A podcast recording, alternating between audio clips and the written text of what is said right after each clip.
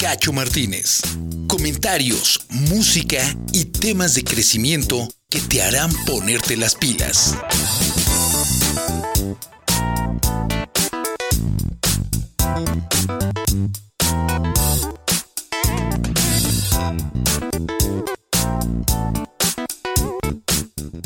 Hola, ¿qué tal? ¿Cómo están? Muy buenos días. Tengan todos ustedes. Sean bienvenidos a la señal de www.leoli.com.mx. Leoli Radio, dando inicio a esta mañana con este programa que se llama A Darle por las Mañanas.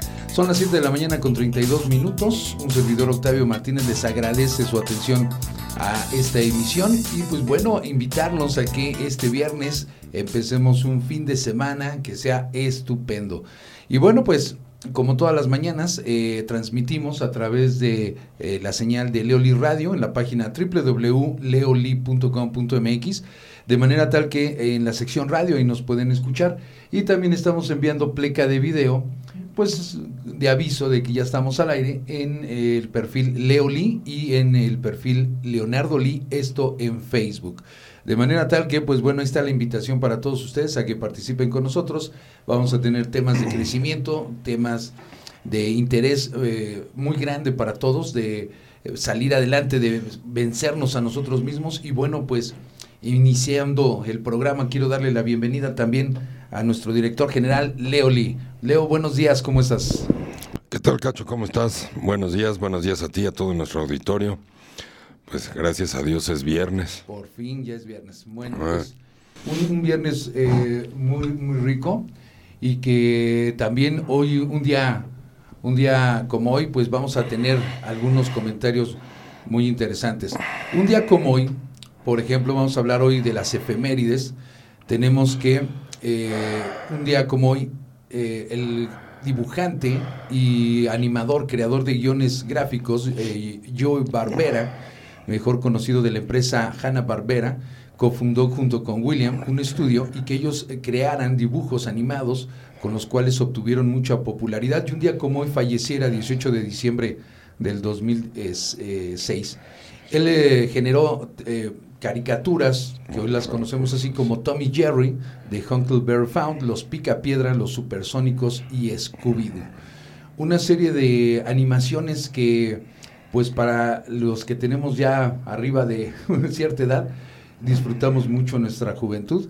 Y bueno, pues ciertamente todas estas producciones, eh, Tommy Jerry, Huckleberry Found, eh, de los Picapiedra, los Supersónicos, Scooby-Doo, pues fueron eh, producciones que se transmitieron en México con mucho éxito. También un día como hoy, de 1968, nace Alejandro Sanz, un famoso cantante español, y también en 1980 nace Cristina Aguilera, una de las mejores cantantes eh, femeninas a nivel mundial, a mi parecer. Una mujer que tiene una voz extraordinaria.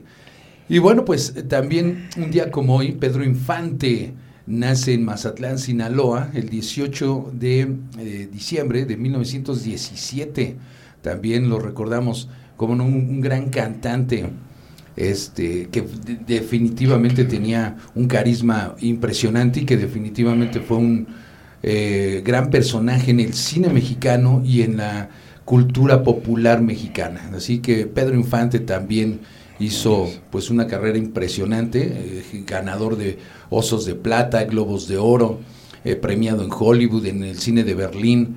Bueno, como cantante grabó cantidad de canciones eh, pues a un nivel eh, internacional. Y también un día como hoy es el Día Internacional del Migrante. También ahorita platicaremos, también hoy es el Día del Hombre. Sí, entonces eh, ahorita vamos a platicar un, un, poquito de eso porque ya hoy, hoy nos toca, Leo, hoy nos toca nuestro día. Ay, no manches. No. Ya no saben ni qué festejar. Pero bueno, pues para, ya para todo hay un día y lo, me, me, parece muy correcto. Hoy 18 de diciembre es Día Internacional del Migrante y pues Naciones Unidas eh, dice que a lo largo de la historia de la humanidad la migración ha sido una expresión valiente de la determinación individual de superar la adversidad y buscar una vida mejor. En la actualidad, la globalización, junto con los avances en las comunicaciones y el transporte, ha incrementado en gran medida el número de personas que tienen el deseo y la capacidad de mudarse a otros lugares. Esta nueva era ha creado retos y oportunidades para sociedades en todo el mundo. También ha servido para subrayar el vínculo que hay entre migración y desarrollo, así como las oportunidades que eh, ofrece para el co-desarrollo, es decir, para la mejora concertada de las condiciones económicas y sociales, tanto en el lugar de origen como en el del destino. La migración atrae en la actualidad cada vez más atención. Hay factores mezclados de incertidumbre, urgencia, complejidad, retos y dificultades de la migración internacional que requieren una mayor cooperación y una acción colectiva. Las Naciones Unidas están jugando de forma activa un rol catalizador en este tema para crear más diálogos e interacciones entre países y regiones, así como para impulsar el intercambio de experiencias y oportunidades. De manera tal que, pues este, este es un fenómeno que, pues, se, da, se ha dado por toda la historia de la humanidad, pero que en tiempos modernos pues es una situación que se, da más constante por el tema de que la gente busca mejores condiciones de vida, busca mejores o salir de algunas situaciones de dificultad donde se encuentra, que esto también es un, tema lamentable, y que finalmente, pues bueno, la gente se mueve, se está moviendo de lugar, se está moviendo de zonas para vivir. Eh, esto pues siempre en pro de mejorar su calidad de vida. Entonces, esto pues genera también una serie de problemáticas, eh, porque no nada más es moverse a lo mejor en su propio país, sino también de país en país. Entonces, los países eh, tienden a tener que eh, dar también toda una serie de servicios y atención a toda esta gente que migra. Y hay naciones, por ejemplo, como Canadá, Italia y otros más, en donde su situación es que tienen muy poca población y entonces ocasionalmente solicitan gente que vaya a trabajar a estas zonas. Entonces, también eh, es la necesidad, no es nada más la necesidad de la gente, sino también la necesidad de un país de poder poblar ciertas áreas para poder aumentar la producción en sus zonas y levantar la economía, ¿no?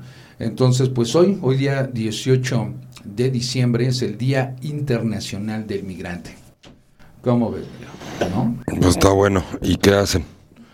Cómo lo festejan o finalmente pues no hay es lo que tanto de, como festejos. Naciones Unidas pues hacen conferencias y hacen eventos pero en México pues no hay en, Estados Unidos seguramente va a haber eh, eventos por esto porque es un país que tiene mucha migración y que gente de, Asia de América Latina pues son una de las comunidades más influyentes eh, en cuestión de temas de migración allá en Estados Unidos Aquí en México pues no tenemos eh, eh, información de eventos de, sobre eso, ¿no? Pero pues la idea es eh, entender que esta situación de la migración pues es un fenómeno que se da y que mucha gente pues llega por situaciones de pobreza, por guerras, por hambrunas, a tener que moverse y a buscar una mejor calidad de vida, ¿no? Finalmente. Entonces, pues así las cosas. Y bueno, Muy pues, bien. Así es la vida y vámonos, entonces les vamos a invitar una canción para empezar y ahorita vamos a platicar sobre el Día Internacional de nosotros los hombres. No, no, es. Entonces vámonos con esto, esto es un tema de Rosana y el tema se llama Sin Miedo. Vamos a empezar este fin de semana así, sin miedo.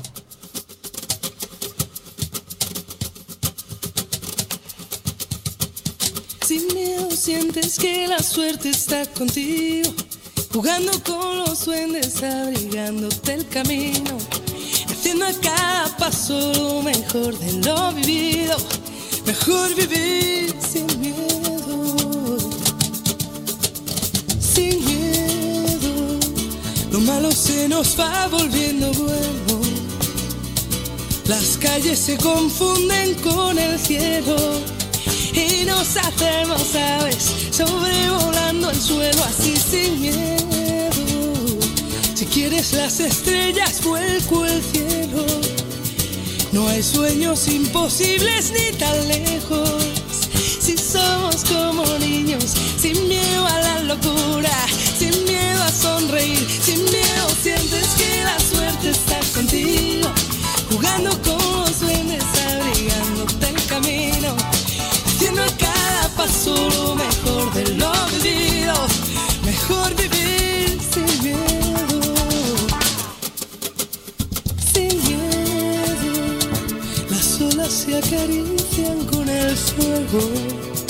Si alzamos bien las yemas de los dedos, podemos de puntillas tocar el universo así sin miedo. Las manos se nos llenan de deseos que no son imposibles ni están lejos. Si somos como niños, sin miedo a la ternura, sin miedo a ser feliz, sin miedo sientes que la suerte está jugando con los duendes, abrigándote el camino, haciendo a cada paso lo mejor de lo vivido, mejor vivir sin miedo, lo malo se nos va volviendo bueno. Si quieres las estrellas, vuelco al cielo. Sin miedo a la locura, sin miedo a sonreír, sin miedo sientes que la suerte está contigo.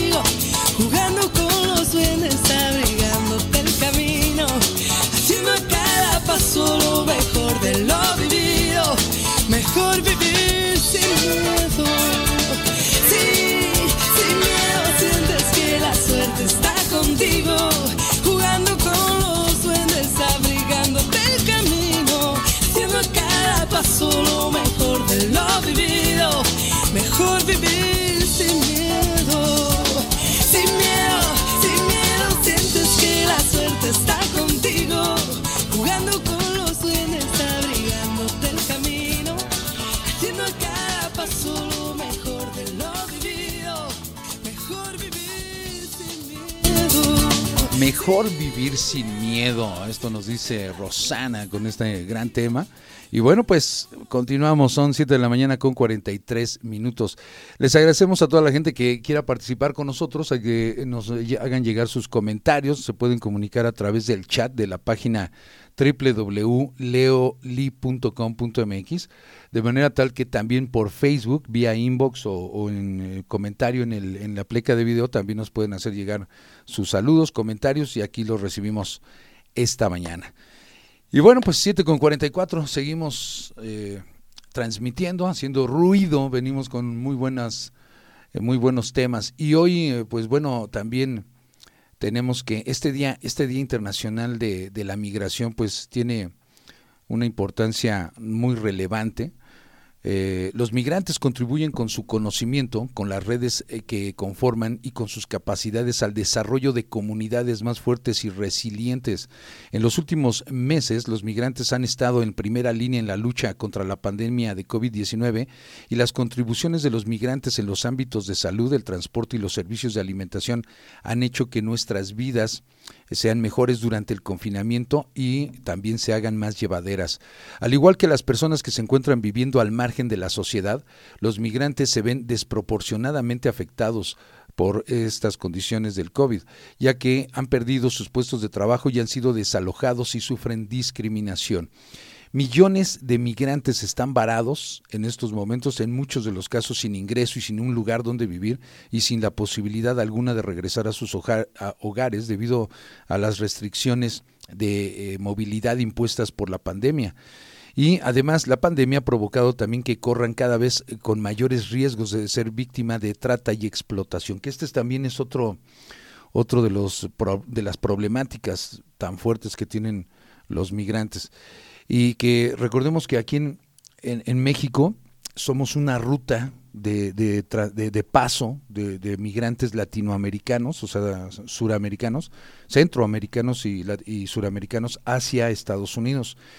Y pues usan dos medios principalmente para, para eh, transportarse. Uno de ellos, el, el principal, es por tren, que usan las rutas de tren eh, que, todavía hay eh, funcionando en México de carga, que atraviesan de sur a norte el país. Y el otro lo hacen por carreteras, ya sea eh, caminando en ciertas ocasiones, pero también solicitando aventón con camioneros y traileros, que esto es muy, muy común pero principalmente el tren. El tren hoy es un medio muy conocido entre los migrantes como la bestia, así se le denomina a, este transporte que usan los migrantes y que viajan en las partes eh, altas de los vagones, pues arriesgando su vida en intemperie, eh, pasando hambre y que bueno, hay comunidades en México que entienden esta lamentable situación que eh, eh, se da en otros países y que esta gente pues sale de sus países siempre con la ilusión de mejorar su calidad de vida. Y bueno, Estados Unidos tiene pues ese imán, ese imán para atraer a toda esta gente eh, que les da oportunidades de crecimiento, que hay historias de gente que ha llegado a Estados Unidos y pues sí ha, logrado eh, mejorar su calidad de vida, pero muchos dejan la vida en el camino, ¿no? Y en el camino se encuentran también con gente que los explota, que eh, pues les hace daño y pues esos son parte de los riesgos que muchos de estos migrantes eh, centroamericanos y latinoamericanos eh, sufren en todo su trayecto, no nada más en México, sino en todo su trayecto hacia Estados Unidos. Entonces, pues una situación, en este caso, hablando de ellos, lamentable, porque también hay, hay situación de migraciones que no son en esas condiciones. Hay migrantes que también se trasladan, pero buscando una mejor calidad de vida, pero no necesariamente están en un estado de eh, indefensión como, como esta gente que, que atraviesa el tren, ¿no? Simplemente porque están buscando irse a una mejor ciudad o les ofrecen un trabajo diferente o este su familia se mudó para allá o etcétera etcétera pero la gente finalmente pues hacemos esas migraciones no también hay condiciones hay situaciones de migración lamentables eh, en todo el mundo, pero aquí en México, por dar una idea, eh, hay ciudades eh, en donde ciertas mafias, cierta delincuencia tiende a, ocasionar que la gente se mueva porque la gente ya tiene miedo de vivir en estas áreas, en estas zonas. Entonces, pues la gente ya en búsqueda de una estabilidad de, de paz, pues buscan cambiarse de ahí, ¿no? Entonces, así es como se dan las situaciones de migración y que, pues bueno, es un fenómeno que se está dando constantemente. ¿No, Leo? Y una situación que, compromete también a la gente a, un, a un estado emocional y un estado personal pues terrible, ¿no? En algunos casos, ¿no? Como decimos, hay gente que se cambia porque va a mejorar su calidad de vida, pero las grandes mayorías de migración se dan por condiciones de, necesidad, por condiciones de urgencia, por condiciones de mejorar su vida, porque vienen de maltratos, de etcétera, etcétera, y esto ya vienen en una condición terrible, ¿no? Emocionalmente hablando. ¿No? hemos oído casos también de gente que llega a México eh, violentados en sus países, por, por ejemplo, de El Salvador, de las maras, este, jóvenes que vienen este, violados, que vienen este, golpeados, abusados. Entonces, O sea, la migración es porque la gente no está viviendo bien donde está. Por violencias, por guerras. Digo, México se pobló de españoles con la guerra civil. Exactamente. Y venían también en una situación terrible.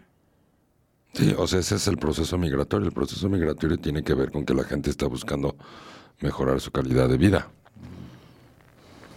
Sí, Argentina también, por ejemplo, ¿no? En la, este, eh, un éxodo también de italianos en la guerra, en la Segunda Guerra Mundial, y, poblaron en su mayoría eh, ingleses y, e italianos este, Argentina, ¿no? Después de la Segunda Guerra Mundial. Eso sí no lo sé. ¿No? Yo sí, sí yo tengo ese dato. Bueno, pues finalmente hoy es Día Internacional del Migrante, ¿no? Así que como tal, pues hoy, hoy las Naciones Unidas eh, tiene este día para eh, conmemorar a toda esta gente que se mueve por estas necesidades y estas urgencias y que bueno, pues esperemos que algún día, algún día eh, el ser humano logre entender que podemos vivir en paz sin necesidad de ocasionarnos daño y ocasionar la necesidad de que esta gente tenga que moverse, ¿no? que logremos, como, como decía John Lennon en su canción, ojalá un día nos podamos unir y vivir todos en paz, ¿no? Finalmente. Muy bien, León, pues eh, hoy también eh, quisiera yo platicar un, sobre el personaje del día. Hoy un, tema que estuve yo meditando sobre una persona que me encantaría que platicáramos el día de hoy, es de Steve Jobs. Un personaje que ha creado toda una leyenda ya atrás de su nombre, de su fama, y que pues logró revolucionar que gracias a él, hoy, ahorita estamos eh, conectados a Internet con una tecnología que precisamente él sembró.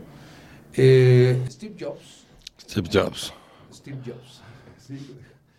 Sí, lo Fue el que, no, lo que te estoy preguntando es si él sembró la tecnología de la Internet, que no fue no, el de, Google. Internet no, pero de la computación sí. O sea, ah, bueno, es que dijiste ahorita. Sí, bueno, estamos conectados ahorita a Internet, pero gracias a las computadoras, no propiamente por el Internet, pero sí por las computadoras.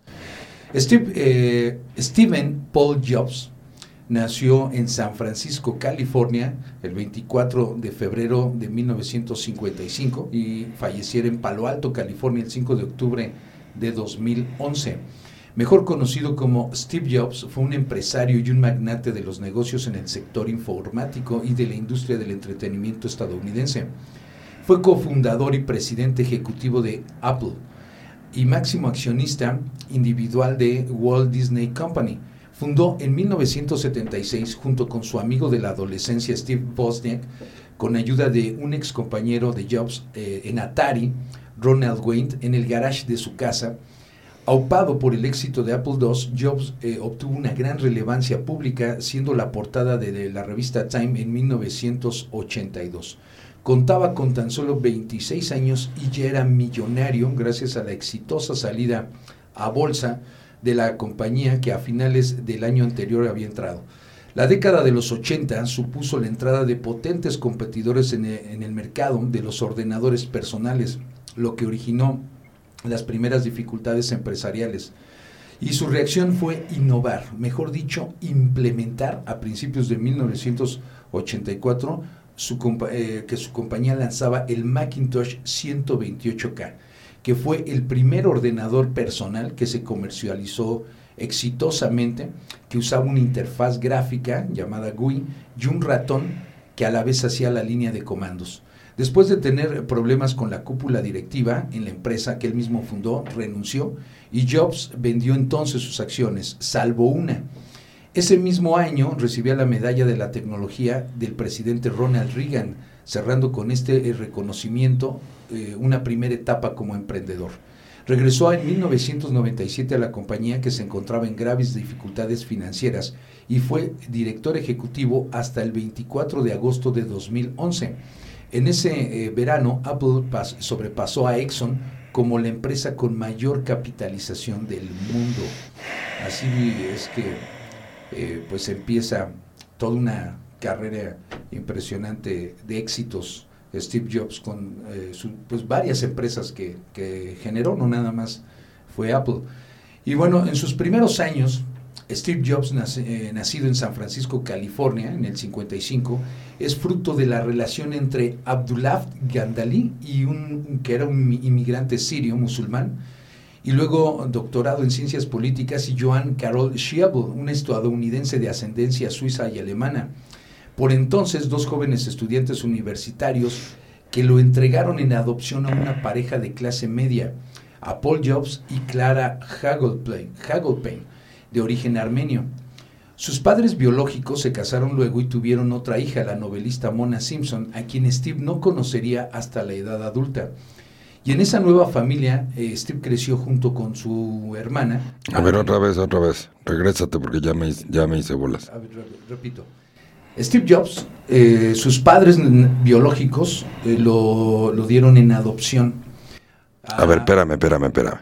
Pero los padres biológicos llegaron ¿A dónde? ¿A los Estados Unidos o a dónde? Eran migrantes. a Estados Unidos y eran migrantes, eh, uno musulmán y la otra era una. Bueno, nada más el papá era inmigrante, la mamá era americana y que se llamaba Joan Carol Schiebel. Y el papá, Abdullah Gandali, él era inmigrante sirio musulmán. Entonces, eh, ambos universitarios, pero lo entregaron en adopción a Steve Jobs. ¿Por qué? Eh, no, tengo aquí el dato. ¿Estaba muy feo qué? Pues yo creo que era, era la época del, del hipismo en ese entonces. Y Paul, bueno... No, no, pero eso no tiene nada que ver. Bueno. O sea, regalar un hijo nomás porque era la época del hipismo, no. Pues bueno. No, no manches. Entonces, aquí, aquí menciona en su, en su biografía que lo entregaron en adopción a una pareja de clase media, que eran Paul Jobs y Clara Hagelpain, de origen armenio. Sus padres biológicos se casaron luego y tuvieron otra hija, la novelista Mona Simpson, dice aquí, y a quien Steve no conocería hasta su edad adulta. Y en esta nueva familia, Steve creció junto a su otra hermana, Patty, y su padre adoptivo, Paul Jobs, era maquinista en la compañía estatal de transporte ferroviario y su madre era ama de casa. En 1961 la familia se trasladó a Mountain View, eh, al sur de Palo Alto, en California, que empezaba a convertirse en un centro importante de la industria de la electrónica. Allí asistió a la escuela primaria Cupertino Middle School y a la secundaria Homestead, donde, que también está en Cupertino, y a Jobs le interesaba bastante la electrónica y los gadgets, razón que, que le llevó a unirse a un club llamado Hewlett Packard Explorer Club, donde ingenieros de Hewlett Packard eh, mostraban a los jóvenes los nuevos productos. Y fue ahí donde Steve vio por primera vez una computadora a la edad de 12 años. Quedó tan impresionado que supo de inmediato que él quería trabajar con computadores. Ya en la secundaria asiste a charlas de Hewlett Packard y en una ocasión se preguntó eh, o le preguntó al, al, eh, al, que por entonces era el presidente de la compañía, William Hewlett, sobre algunas partes que necesitaba para completar un proyecto de clase. William quedó tan impresionado que se las proporcionó y le ofreció realizar prácticas de verano en su compañía. Steve sería luego contratado como un empleado veraniego, coincidiendo ahí con Steve Bosniak, que por medio era amigo también de Bill Fernández. Y en 1972 entra a la Universidad Reed College de Portland, Oregon Asiste tan solo seis meses antes de abandonarla debido al alto costo de estudios y en lugar de regresar a casa continuó asistiendo como oyente unos 18 meses más, viviendo eh, a base de trabajos con ingresos ínfimos. Curiosamente, sus estudios en caligrafía, enseñada por Robert Paladino, le serían de gran utilidad cuando eh, se dispusiera a hacer tipografías para su primer Mac. Tras dos años fuera de casa, en otoño de 1974, eh, según afirma Nolan Bushell, regresó a su casa y eh, posteriormente le contó eh, a, Steve Bosniak de hacer un retiro espiritual en la India y consigue después un trabajo donde colaboró con un juego llamado Breakout. A ver, a ver, a ver, no, espérate, ya otra vez regrésate porque entre ya, ya me perdí otra vez. un poquito, bueno, dice, tras dos años fuera de su casa en otoño de 1970. Sí, pero ¿qué edad tenía ahí? En el 74 de, debía tener, nació en el 55, debía tener este, 29 años. 20 30. 30 años. 20 30. 20 30. ¿No? ¿Nació en el qué? 55. Ajá. Y en el 74 tenía 29 años. 29 años. Entonces a los 29 años, ¿qué fue lo que hizo? Eh, regresa eh, tras dos años fuera de casa regresa a California con el objetivo de realizar un retiro espiritual en la India. ¿sí? Consigue un trabajo como técnico en Atari, empresa fabricante de, videojuegos. ¿19 o 29? ¿19? está bien la canta? 74, del 55, sí, 19 años. ¿No? Exactamente. Pues sí. ¿No? ¿No? es que no hice la cuenta mentalmente tan rápido, pero del 74. Ok, entonces, a ver, a los 19 años entonces... Decide hacer un viaje a, la India, a hacer un retiro espiritual. ¿sí? Regresando de este, de este viaje de la India, es como consigue un trabajo en la empresa Atari, y que es una empresa en aquel entonces fabricante de videojuegos, que eran videojuegos muy sencillos en aquel entonces, pero ya, ya empezaban y donde colaboró en la creación de un juego llamado Breakout. De la mano de Steve Bosniak comienza a asistir a reuniones de Homebreak Computer, donde Bosniak le contó que estaban intentando construir un pequeño computador casero. Y Jobs, con esto, se mostró especialmente fascinado con las posibilidades mercantiles de la idea de Bosniak y le convence para fabricar y vender uno. Steve Jobs se encarga de las ventas y negociaciones y Steve Bosniak en secreto eh, se ponen a construir eh, esta máquina electrónica en... Espera, espera, espera, espera, espera, espera, espera, tiempo. a ver, dice, Steve Jobs se, va se encarga de las ventas De algo que todavía no producían. Todavía no. Entonces, ¿cómo se encargaba de las ventas de algo que todavía no existía? Porque la historia menciona lo siguiente. Steve Bosniak ya tenía preparada eh, en la cochera de, su casa un, antecedente de un computador. Se lo había mostrado a Steve Jobs y Steve Jobs lo, al revisarlo y vio que funcionó en una primera secuencia, Bosniak no tenía mucha fe en lo que él había hecho. O sea, dijo, sí, ya hice un aparato, ya lo construí, ya funciona, pero todavía me falta definir unas cosas. Y en ese momento Steve Jobs dijo, va a ser una fascinación esto, yo lo puedo vender. Y con esta primera idea, sin tener todavía el producto terminado y listo, él salió a ofrecerlo y encontró un primer, un primer cliente que tenía una tienda de productos electrónicos.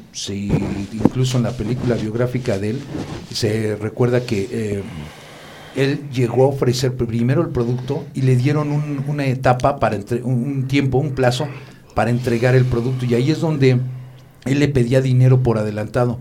Pero el, el de la tienda le decía, es que no te puedo dar dinero por algo que ni he visto, ¿no?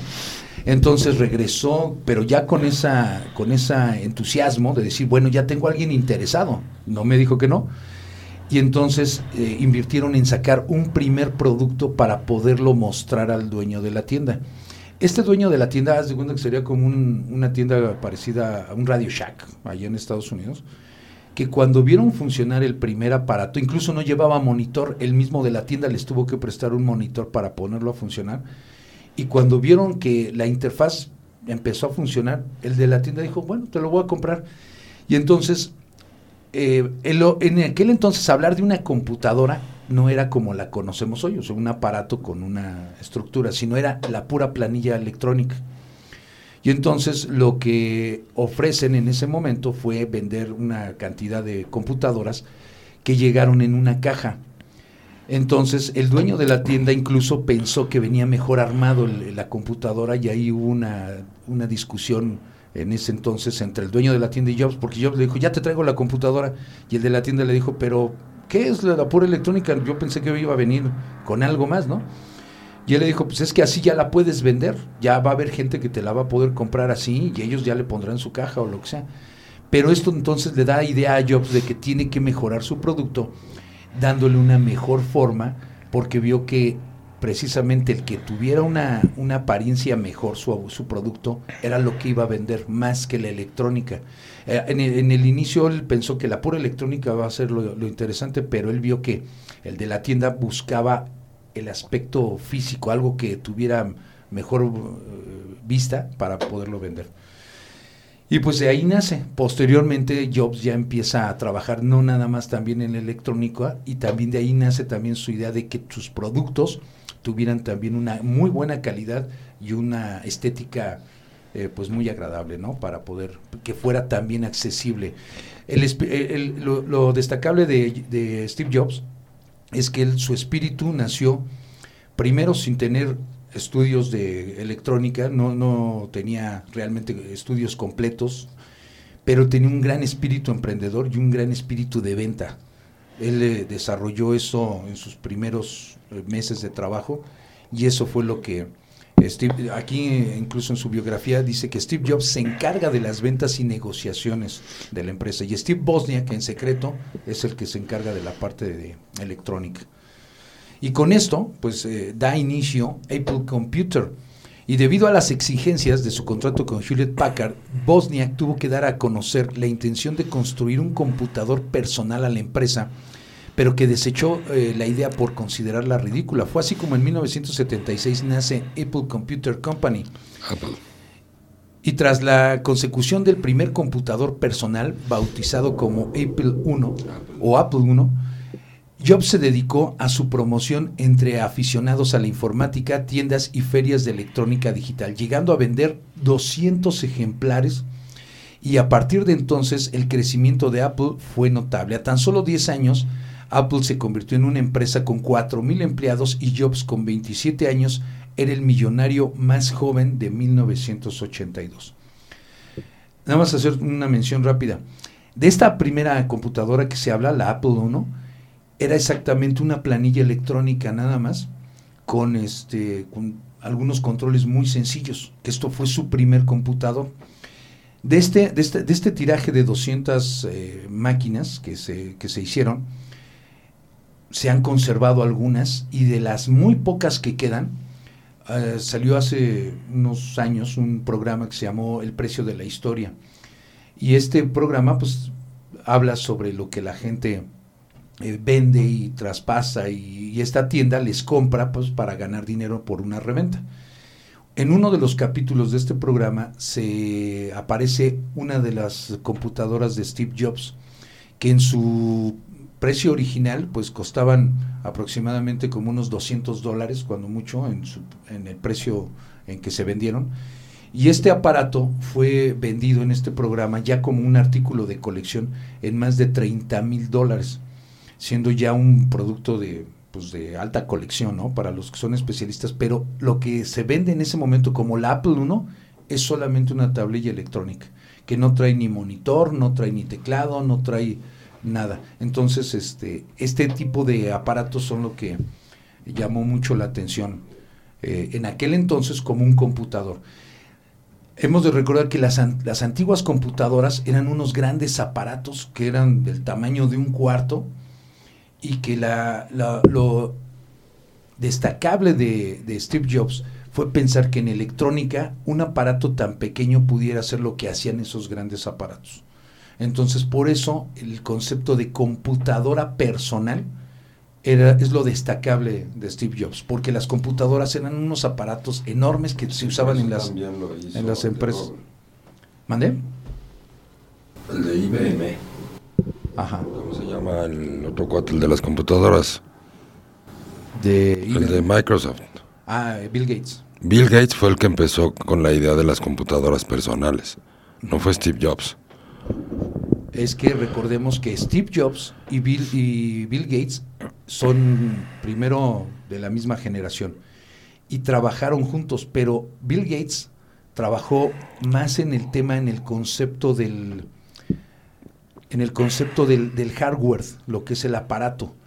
Pero Steve Jobs fue el que trabajó más en el, en el concepto del, del software y juntos venían trabajando en ese en ese concepto. ¿En dónde trabajaron juntos? Llegó hay una hay una parte en donde llegaron a colaborar juntos, sin embargo, sí, pero pero estás hablando antes de eso, o sea, antes de eso cuando Bill Gates trabaja en IBM y él propone el, el, concepto de computadora personal. Ajá. E IBM lo manda al, al carambas. Pero precisamente con la computadora Apple One que él, que él Apple. de Apple que él generó estaba dando ya con un, con un sistema operativo ya integrado, porque también lo importante es que la, computadora no nada más era la electrónica, sino era el aparato con un sistema operativo funcional.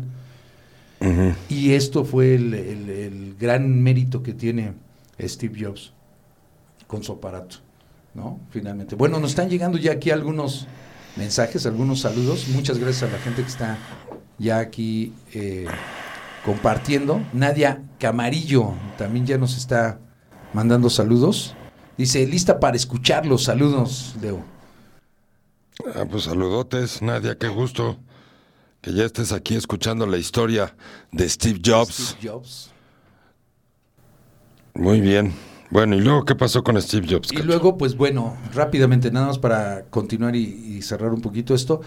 Eh, los inicios de, de Apple Computer, debido a la, de Apple Computer, nos dice que eh, en 1976 nace esta empresa. Tras la consecución del primer computador personal bautizado como Apple One, Jobs se dedicó a la promoción y a la venta de estos productos. A principios de 1983 vio la luz Lisa, el primer computador personal con interfaz gráfica del usuario diseñado especialmente para gente con poca experiencia en informática. Su precio, más caro que el de la mayoría de los ordenadores personales de la competencia, no facilitó que el nuevo producto fuese precisamente un éxito de ventas, eh, perdiendo Apple eh, aproximadamente la mitad de su cuota de mercado a favor de IBM. En un intento por mantener la competitividad, eh, competitividad de la compañía, Steve Jobs se ya convertido en ejecutivo, convenció a John Scully como director de ejecutivo de Pepsi Cola para que tomara las riendas de Apple de Apple. Y en la conferencia anual, eh, Jobs presentó grandes expectativas de la Apple Macintosh, el primer ordenador con ratón que pudieron eh, generar. O sea, el primer eh, mouse que conocemos hoy como el mouse fue esta máquina que presentaran. Y hacia finales de 1984 las diferencias entre Scully y Jobs iban haciendo cada vez más insalvables hasta el punto de deteriorarse su relación, principalmente por el proyecto Macintosh. En mayo de 1985, en medio de una profunda reestructuración interna, que se saldó con el despido de 1.200 empleados, Scully relegó a Jobs de sus funciones como líder de la división de Macintosh. De manera tal que se dice que Steve Jobs nunca fue despedido, más bien se tomó un sabático y aún era presidente de consejo. Estaba fuera, eh, nadie lo corrió, pero estaba dentro del proyecto de la Macintosh, que era su sueño, y nunca me perdono por eso. Después de que fundó la empresa Next, una vez que ya se había salido de Macintosh, eh, funda otra empresa y fue demandado por la Junta por contratar ingenieros de Apple, pero la realidad es que nunca había sido despedido. Bueno, pero eso, eso, eso, eso es parte de una historia. O sea, no hay, hay dos versiones de esa historia. Sí, no, no. Y bueno, pues eh, también eh, Steve Jobs eh, funda una empresa llamada Pixar. Esta, tras abandonar Apple en 1986, Steve Jobs compra por 5 millones de dólares la empresa de Graphics Group, que está destinándole 5 millones de dólares como inversión conocida hoy como Pixar, que era una subsidiaria de Lucasfilm, especializada en eh, gráficos eh, por computador y que con esta eh, empezó a firmar acuerdos con, para películas para la, compañía Walt Disney. En 1995 se estrenó en los cines Toy Story, el primer largometraje generado completamente por computadora, conseguido con su propio software de renderización, un, llamado, un software llamado Renderman, y Toy Story fue el mayor éxito de taquilla en 1995 y la primera película binomio entre Walt Disney y Pixar, que además ganó un premio Oscar y que pues lo destacable es que es una, una película usada, hecha solamente con computadora. Una película usada, ¿cómo es que una, película, usada? Realizada, perdón. una película realizada únicamente con computadora. ¿no? no me digas. Santas barbaridades, ahora sí me dejaste perplejo. Sí. Y bueno, pues eh, también eh, eh, Steve Jobs generara una empresa llamada Next Computer. y tras dejar a Apple, a los 30 años de edad decidió continuar su carrera empresarial en la industria de la computación y fundaran una empresa llamada Next Computer. ¿no? Entonces, bueno, pues esto fue parte de las empresas y del crecimiento que Steve Jobs generó. Y bueno, pues vamos a ir a un corte comercial, son 8 de la mañana con 14 minutos, rapidísimamente agradecemos a la gente que está en, en contacto con nosotros y regresando continuamos con un poco más de Steve Jobs. Estás escuchando Leoli Radio.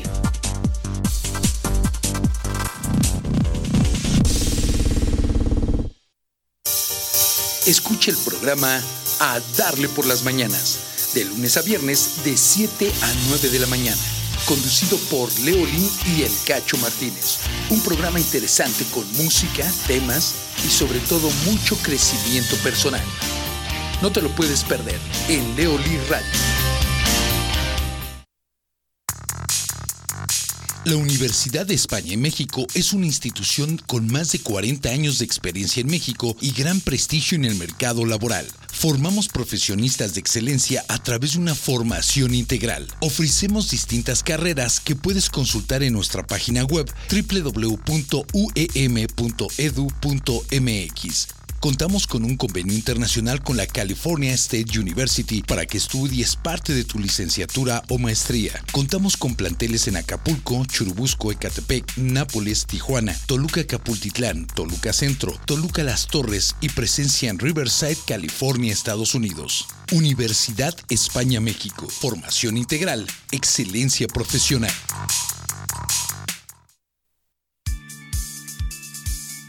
Metodología Leoli, metodología psicológica, pedagógica terapéutica, desarrollada por Leonardo Lee. Es una metodología científica, ética y profesional que ha tomado más de 20 años de investigación, la cual trabaja a nivel consciente e inconsciente, logrando cambios reales y profundos en la conciencia humana. Se ha llevado a diferentes partes del mundo con mucho éxito. Canadá, Estados Unidos, Centro y Suramérica, así como a diferentes países de Europa. En la actualidad, ha demostrado mejorar la calidad de vida del ser humano en sus tres áreas básicas de ocupación y preocupación diaria. El trabajo, el dinero y el amor.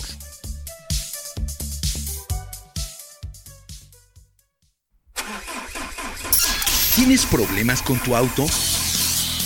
En Climas Móviles amamos los autos y nos interesa mantenerlos en buen estado. Es por eso que te ofrecemos un equipo de personal altamente calificado, el cual te brindará el mejor servicio, asegurándote que tu vehículo estará en las mejores manos. Además de instalación, servicio y mantenimiento de aire acondicionado y calefacción, contamos con servicio de mecánica preventiva como cambio de aceite, afinación, revisión, ajuste y cambio de frenos.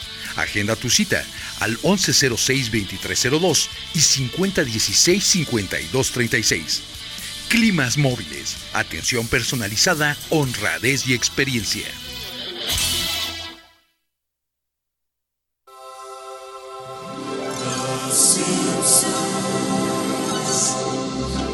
Hoy que fui al trabajo me lo pasé oyendo Leoli Radio. Ahora sí me gusta ir al trabajo.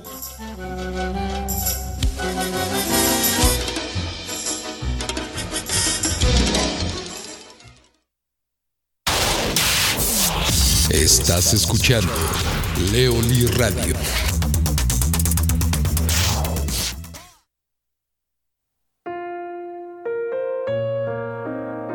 Hoy quisiera despertar enamorado de mí para poder dormir enamorado de ti. Hoy quisiera abrazar tu cuerpo con mucha ternura para poder descubrir en mi interior mi propia dulzura. Quisiera acariciar tus labios con mis dedos, mirar tus ojos, cómo se van convirtiendo en intensos luceros, para poder develar desde mi interior mi propia luz, que hará mis caminos más ligeros. Quisiera tocar tu alma con palabras que surjan en mi corazón para sentir en mi interior el enorme poder de mi propio sentimiento, convertido en pasión por expresarte lo que siento. Porque cuando expreso lo que siento, el esplendor de mi existencia se transmite en un solo sentimiento. Porque cuando abro mi sensibilidad, mis talentos crecen y se muestran con fuerza, destreza y magia, que me enseñan el poder de la humildad, el agradecimiento y la verdad.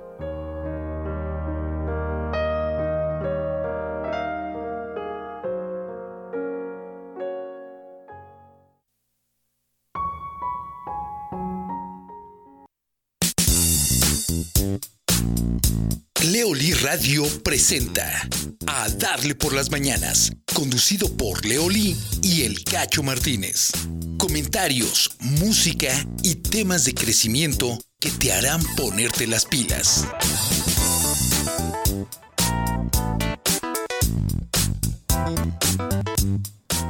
Continuamos, continuamos eh, transmitiendo en este programa que se llama Darle por las Mañanas. 8 de la mañana con 20 minutos, hoy es 18 de diciembre del año 2020. Y bueno, continuamos esta mañana invitándolos a que participen con nosotros, a que se comuniquen a través de eh, redes sociales. Estamos en el Facebook Leonardo Lee, en el fanpage Leo Lee también y estamos eh, a través del el chat de la página www.com.mx. Estamos transmitiendo eh, la señal de radio a través de Leoli Radio en www.leoli.com.mx. Y bueno, pues continuamos, seguimos platicando un poquito de la vida de Steve Jobs, pero antes quisiera pasar a los saludos que ya nos están llegando. Muchísimas gracias. Eh, tenemos saludos de Eloísa Sánchez que dice que este que ya que no nos escucha la liga, ya nos ya se las mandamos ahí. Muchísimas gracias. También tenemos un saludo de eh, Nadia Camarillo, que dice que ya está escuchándonos. Muchísimas gracias. Jazz Bustos también allá en eh, Estado de México, Daleira Telle Sierra y Esperanza Esquivel también a todos ustedes muchísimas gracias por estar en contacto y estar escuchando la señal de Leoli Radio.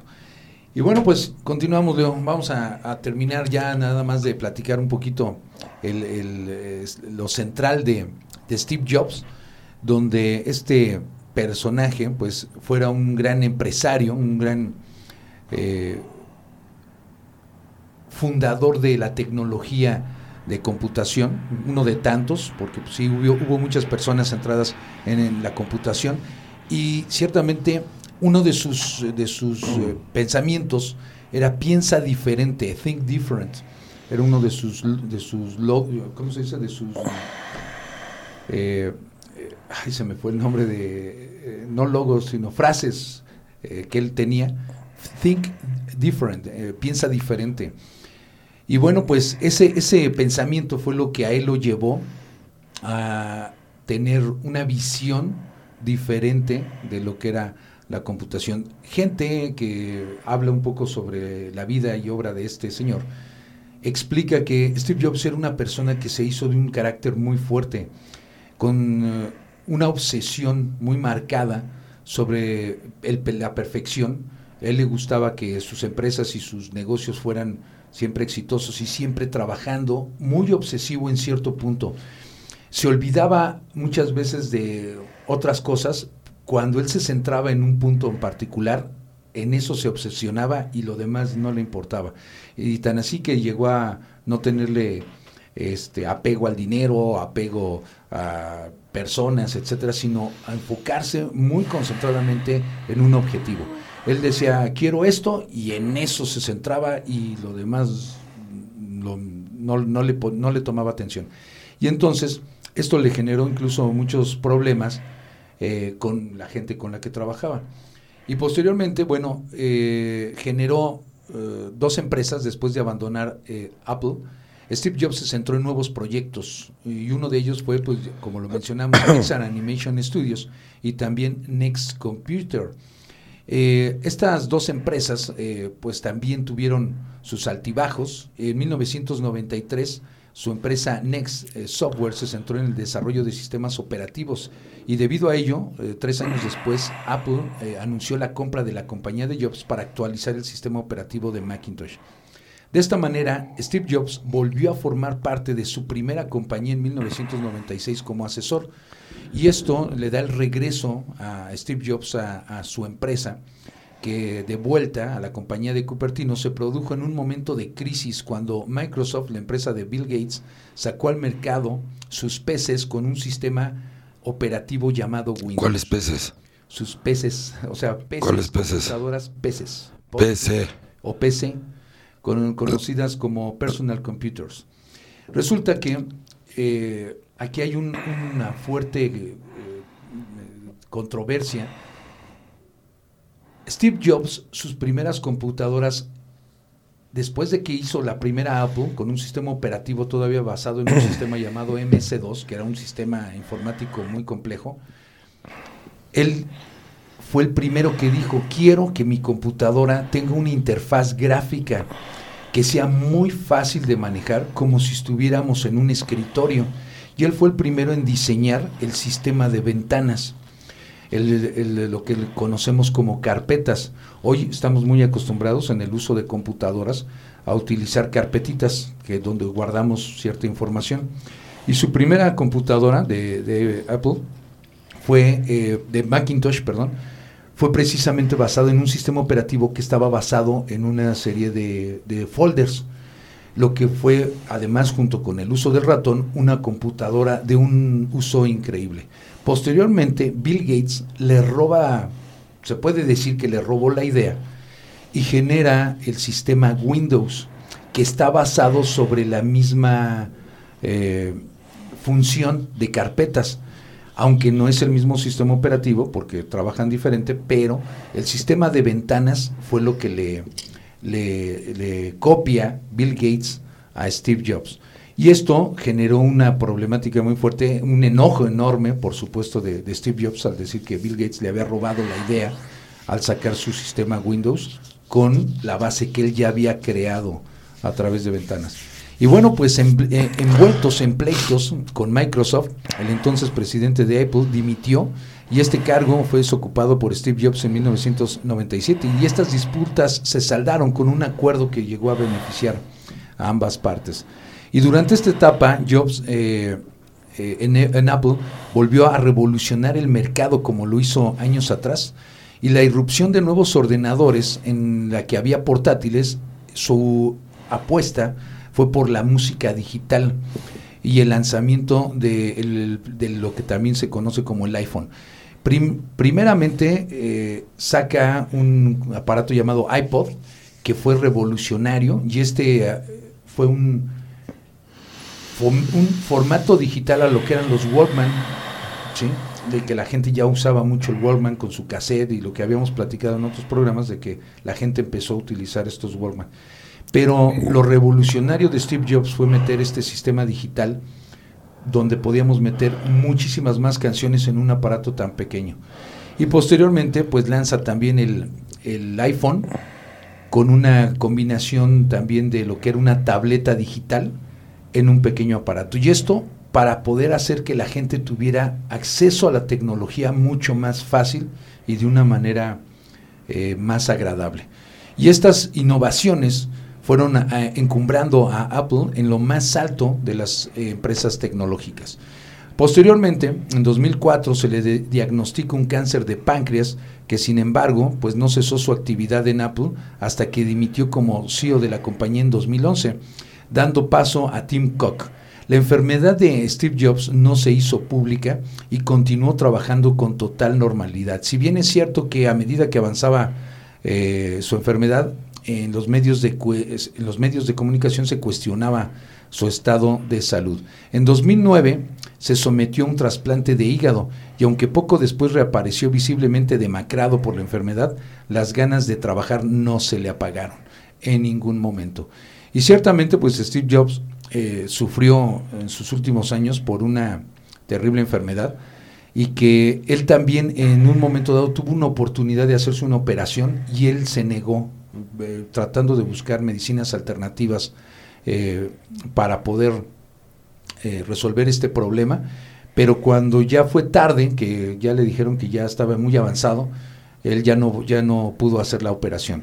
Entonces Steve Jobs fallece en su casa de California a las 2 de la tarde el 5 de octubre de 2011 a los 56 años de edad a consecuencia de un paro respiratorio debido a la metástasis del cáncer de páncreas que le había sido descubierto en 2004 porque en el 2009 ya había recibido un trasplante de hígado.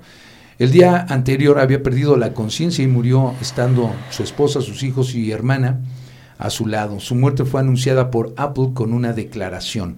Estamos profundamente entristecidos al anunciar que Steve Jobs ha muerto el día de hoy.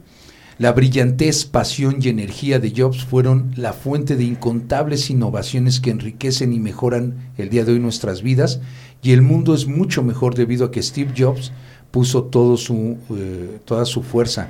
Su amor para, fue para su esposa y sus hijas, Lauren, y y su familia también. Dice, nuestros corazones están con ellos y con todos aquellos que fueron tocados por sus dones extraordinarios. ¿Sí? Entonces, pues así fue la vida de Steve Jobs, una persona que se, destacó por tratar de mejorarnos a todos con una serie de productos que nos mejoraran la calidad de vida a, todos, Leo.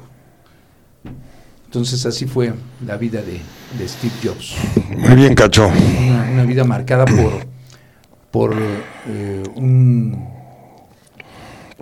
un talento nato, un talento nato por ser perfeccionista por un lado, pero también por dar, ofrecer a la gente una experiencia de uso en las computadoras como nunca antes vista. Innovador también, creativo, y que él quería que la gente cada vez tuviera acceso a, un, a, mejores cosas. ¿no? se dice que su iPhone, fue producto de que él traía un teléfono celular en aquel entonces cuando eran unos animalotes de aparatos y que él quería que no fuera ya de teclitas, sino que tuviera un acceso. Y se había hecho algunos experimentos con un lápiz, como se hacían antes, pero él dijo, si tenemos cinco lápices en la mano, ¿para qué queremos un lápiz? Con el dedo podemos hacer uso de, de la tecnología táctil. Y así es como él crea el primer iPhone, lo hace, hace una presentación y esta presentación lo encumbró en lo que hoy conocemos ya como los teléfonos inteligentes. ¿No? Finalmente. Bueno, al final de cuentas lo relevante de esta y muchas historias más es cuánta gente ha trabajado para, para que la humanidad evolucione y avance y tenga mejores oportunidades y bienestar. Y cuántos millones de personas y generaciones y generaciones, gracias al esfuerzo de personas como Steve Jobs y muchos otros, nos beneficiamos de esto y es como la humanidad va trabajando los unos para los otros. Invariablemente tenemos que vivir los unos para los otros, ¿no? Y las aportaciones de ciertas personas pues son muy relevantes en el bienestar de la humanidad, en el progreso, en la evolución. Finalmente, ¿no? Pues es uno, un personaje que podemos considerar que históricamente es de mucha importancia porque hoy en día estamos en una situación de difícil con esto del COVID y que el celular ha sido ahorita una parte, junto con las computadoras, por supuesto, una parte importante en, el, en la sobrevivencia de, de, nosotros en la cuestión de comunicaciones. Hoy la gente estamos pegados ya al teléfono celular y esto que tenemos todos los días en la mano, mandando mensajes, recibiendo fotos, enviando archivos de trabajo o a nuestros familiares, es gracias a la actividad de gente que como él se inspiró en, mejorarnos esto, precisamente, mejorarnos la calidad de vida, mejorarnos el futuro y que quizá él lo vio, lo vislumbró hacia el futuro, ¿no? Hay gente que tiene esa calidad de, o esa cualidad más bien de poder ver lo que la gente necesitamos en el futuro y que desarrollan cosas que incluso si él nos hubiera dicho hace 40 años, les voy a inventar un teléfono inteligente, la gente iba a decir, ¿para qué queremos un teléfono inteligente? Un teléfono que nada más se escuche y es suficiente, ¿no?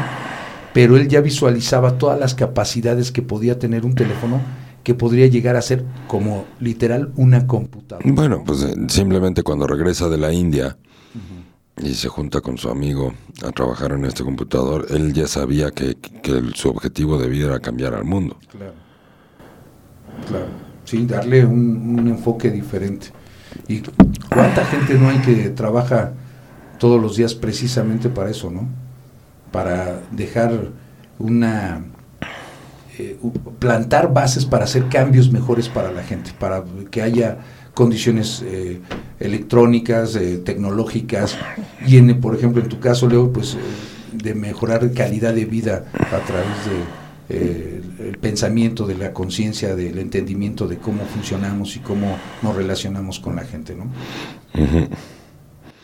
Muy bien, Cacho. Pues ya son más de las ocho y media de la mañana. Nos queda todavía un buen cacho de programa, un buen cacho del cacho. Un buen cacho del cacho, exactamente. Pues vamos a un tema. A ver, queridos amigos y queridas amigas, sí, vámonos a un tema, Cacho. Dime. No, digo, digo, una canción, digo, pero... Dime, platícame. Tenemos no, ya platicaste mucho, ya cállate. Ya me caigo. no, no es cierto. No, sí, ya me di cuenta que eres bien obediente. No, no es cierto, estamos aquí cotorreando. Bueno, queridos amigos, si tienen alguna pregunta o comentario es el momento de hacerlo. Hoy es viernes, gracias a Dios es viernes. se acerca ya la semana que entra los días de Navidad y unos cuantos días de descanso, así es que... Así es que, ¿qué? Vamos a disfrutarlos ya, nos hace falta. ¿Ya te urge, Cacho? Ya, ya urge, ya urge descansar. Eh, quiero invitarles una canción, Leo, un tema de Axel que se llama Celebra la Vida y que precisamente creo que cae muy bien el día de hoy para entender que tenemos, tenemos que salir adelante, seguir con nuestros objetivos de vida y por supuesto pues, a celebrar la vida positivamente. No sé si soñaba, no sé si dormía y la voz de un ángel dijo que te diga, celebra la vida.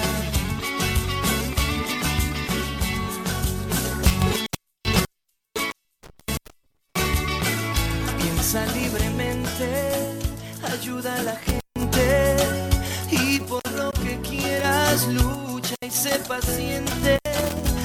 Lleva poca carga, a nada te aferres, porque en este mundo nada es para siempre.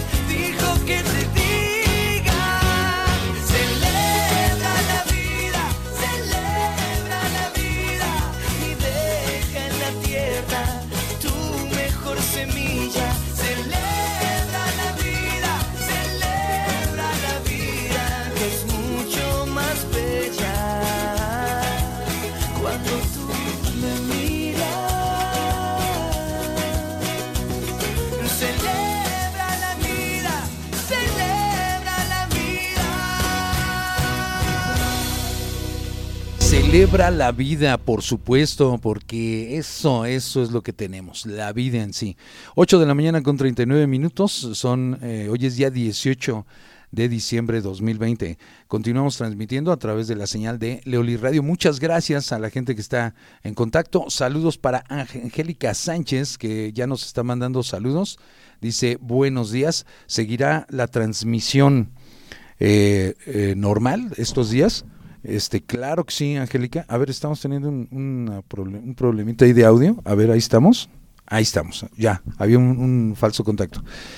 Eh, dice Angélica Sánchez, ¿seguirá la transmisión estos días de manera normal? Claro que sí, Angie. Bueno, hasta el día martes estaremos transmitiendo todavía el programa. O sea que todavía lunes, martes estaremos aquí en el programa de eh, A Darle por las Mañanas. Pero, eh, pues la invitación para ustedes, que también si van a andar, se van a quedar un ratito, si no salen de vacaciones, sabemos que ahorita no son días para, para andar celebrando, salir a pasear pero pues va a haber gente que salga a ver a sus familiares a algún lado, pero si se quedan, pues están invitados a que continúen con nosotros aquí en la señal de Leoli Radio.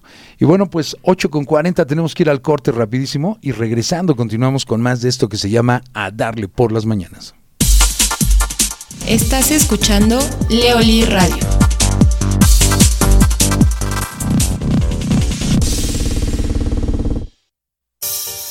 Escucha el programa A Darle por las Mañanas, de lunes a viernes de 7 a 9 de la mañana, conducido por Leolín y El Cacho Martínez. Un programa interesante con música, temas y sobre todo mucho crecimiento personal.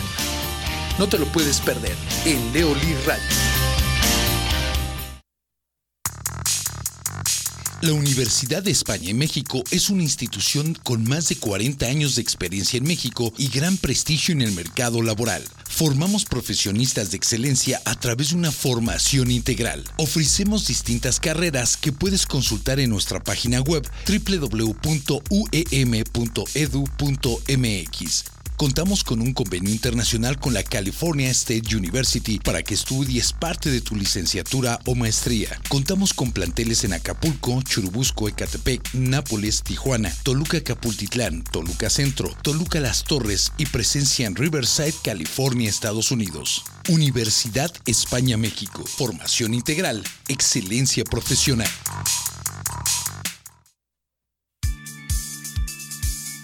Metodología Leoli.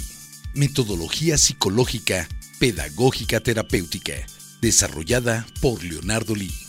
Es una metodología científica, ética y profesional que ha tomado más de 20 años de investigación, la cual trabaja a nivel consciente e inconsciente, logrando cambios reales y profundos en la conciencia humana. Se ha llevado a diferentes partes del mundo con mucho éxito.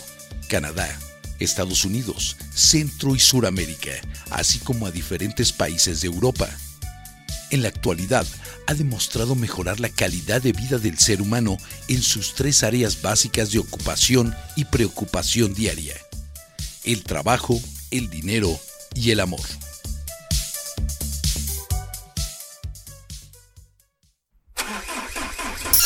¿Tienes problemas con tu auto? En Climas Móviles amamos los autos y nos interesa mantenerlos en buen estado. Es por eso que te ofrecemos un equipo de personal altamente calificado, el cual te brindará el mejor servicio, asegurándote que tu vehículo estará en las mejores manos. Además de instalación, servicio y mantenimiento de aire acondicionado y calefacción, contamos con servicio de mecánica preventiva como cambio de aceite, afinación, revisión, ajuste y cambio de frenos. Agenda tu cita al 1106-2302 y 5016-5236. Climas móviles, atención personalizada, honradez y experiencia. Estás escuchando Leoli Radio.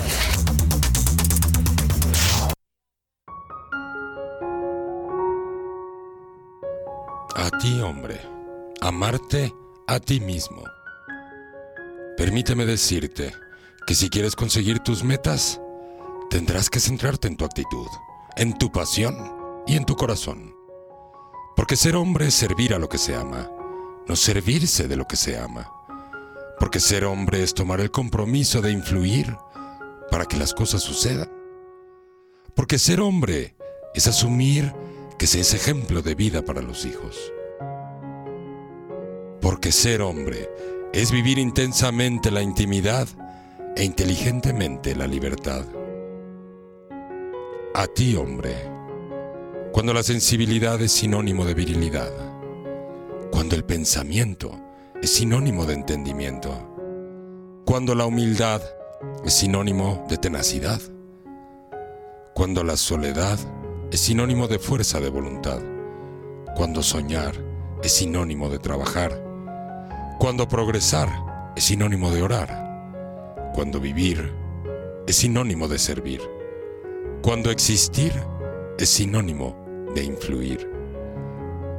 A ti, hombre, que tu valor no dependa del reconocimiento ni de la adulación. Siéntete grande y exitoso, porque eres un hombre de corazón generoso. Pelea tus batallas y logra tus metas con tenacidad perseverancia y lealtad, porque tu misión en este mundo es trascender.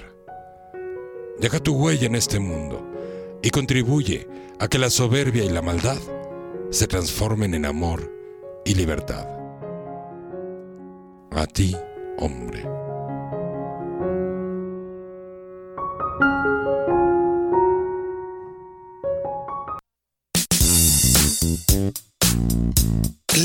Radio presenta A Darle por las Mañanas, conducido por Leoli y El Cacho Martínez. Comentarios, música y temas de crecimiento que te harán ponerte las pilas. Y continuamos transmitiendo totalmente en vivo desde Santiago de Querétaro, 8 de la mañana con 46 minutos, 18 de diciembre 2020. Y bueno, pues seguimos en la emisión de video, en la pleca de video. Les agradecemos en Facebook que se puedan comunicar con nosotros. También estamos en el perfil eh, Leoli y en el perfil Leonardo Lee. Ahí nos pueden encontrar. De manera tal que en el chat de la página www.com.mx también nos pueden hacer llegar comentarios y saludos. Y eh, pues continuamos, de 8 con 47, pues ya viernes, ya día de descanso, de relajarnos, de tomar ya la vida pues más relajada después de todo este año que nos han traído rebotando por todos lados con esto del COVID, ¿no? ¿Tú qué opinas de, esta situación que hemos estado viviendo, Leo, eh, eh, de este año, que, en general pues ha, sido compleja, ¿no? pues ya lo hemos dicho en varios programas, ¿no? sí, pero ¿Otra vez? ¿Quieres que lo diga otra vez? Dilo. es que, mira, yo creo que necesitamos repetirlo de repente. Necesitamos que nos ayudes a, entender qué, qué, es, lo que nos está pasando. Yo yo vengo de Tlán y necesito de repente que me calen las orejas. Menso. sí, yo sé. Pero es que, ¿cómo, ¿cómo, te diré? Creo que me pasa lo que a muchos de tus estudiantes, Leo en ciertas ocasiones perdemos un poco el entendimiento de, nuestra, nos preocupa tantas cosas que perdemos noción y creo que a veces escuchar a alguien como tú nos, nos inspira a llenarnos otra vez de, energía. Eh, bien lo, has dicho, se nos olvidan a veces nuestras metas y nuestras cosas y realmente creo que la, una de las funciones más importantes que tú realizas aquí es recordarnos, recordarnos, recordarnos que tenemos que estar de pie, tenemos que estar con nuestros objetivos claros, que tenemos que estar eh, con, el espíritu arriba, ¿sí? porque eh, ciertamente estamos pasando una situación en general y, y, el convivir con la gente nos, nos eh, empieza también a meter en una porque todo el mundo está hablando de que no, que si el cable y que si ya... Pero pues como si no puedes convivir con la gente que no ves que hay... no, pues digo, la gente que tienes hoy en internet y que ves que te platica, no, es que me fue mal, ya me corrieron del trabajo y todo eso. Y toda esa influencia que, te llega, pues también te llega a perder, a, hacer perder un poco el piso, ¿no? Mira, Cacho, es una época que nos está retando a, a cambiar las maneras y las formas de vivir, de comunicarnos y de interactuar. ¿no? Como toda crisis, no es, no es nuevo que la humanidad pase por alguna crisis. ¿no? La diferencia es que nos está tocando a nosotros y entonces no nos gusta, porque si lo lees en un libro de historia, dices, pues qué gacho lo que les pasó a aquellos en el siglo pasado, lo que sea, pero cuando te toca a ti, pues a lo que te enfrentas precisamente es hacer uno, agradecer lo que sí hay, eso es lo más importante. Dos, hacer más humildes. Hay que, cuando te vuelves agradecido, comprendes que había muchas cosas antes de ser agradecido que no veías, o que te enganchabas, o que te enojabas, o que te molestaban. O sea, vivir enojado con la vida significa vivir enojado con uno mismo y vivir enojado con los demás. O sea, parte de los cánceres de la humanidad pues es la soberbia, el creer que todo lo sabemos, el creer que al saber tenemos el derecho o incluso la obligación, o no sé cómo se le pueda llamar, a estar juzgando a la gente, evaluando y devaluando su actitud o su comportamiento. Una cosa es ser conscientes, ¿no? y poder evaluar el entorno. Y otra cosa es tener una vida llena de juicios de valor. Son dos cosas diferentes. Entonces, las crisis deberían de hacernos, en teoría, pues más humildes, más agradecidos con lo que sí tenemos. Las crisis deberían de ayudarnos a salirnos de nuestra zona de confort y de nuestras maneras de hacer las cosas y nos debería de retar a hacer cosas diferentes. Definitivamente es un año que nos ha retado a todos, bueno, para el que ha querido tomar el reto, para hacer las cosas diferentes, para ser creativos, para encontrar nuevas maneras de vivir y nuevas maneras de progresar. El progreso es algo inherente al ser humano, es parte de la evolución. Los animales en lo general pueden pasar décadas o cientos de años, o millones de años, y su comportamiento va a ser igual. Puede haber procesos evolutivos, pero son millones y millones de años. Sin embargo, el comportamiento de la naturaleza es similar. Se va repitiendo y repitiendo. El ser humano, a diferencia de los demás seres vivos, pues es un ser que está en, constante evolución, producto de que aprende a pensar de manera diferente. Si nuestros pensamientos van creando nuestra realidad, nuestra propia realidad, pues lo que deberíamos de estar más conscientes es en qué es lo que estoy pensando. ¿Qué es lo que pienso de esta crisis? ¿Qué es lo que pienso del encierro?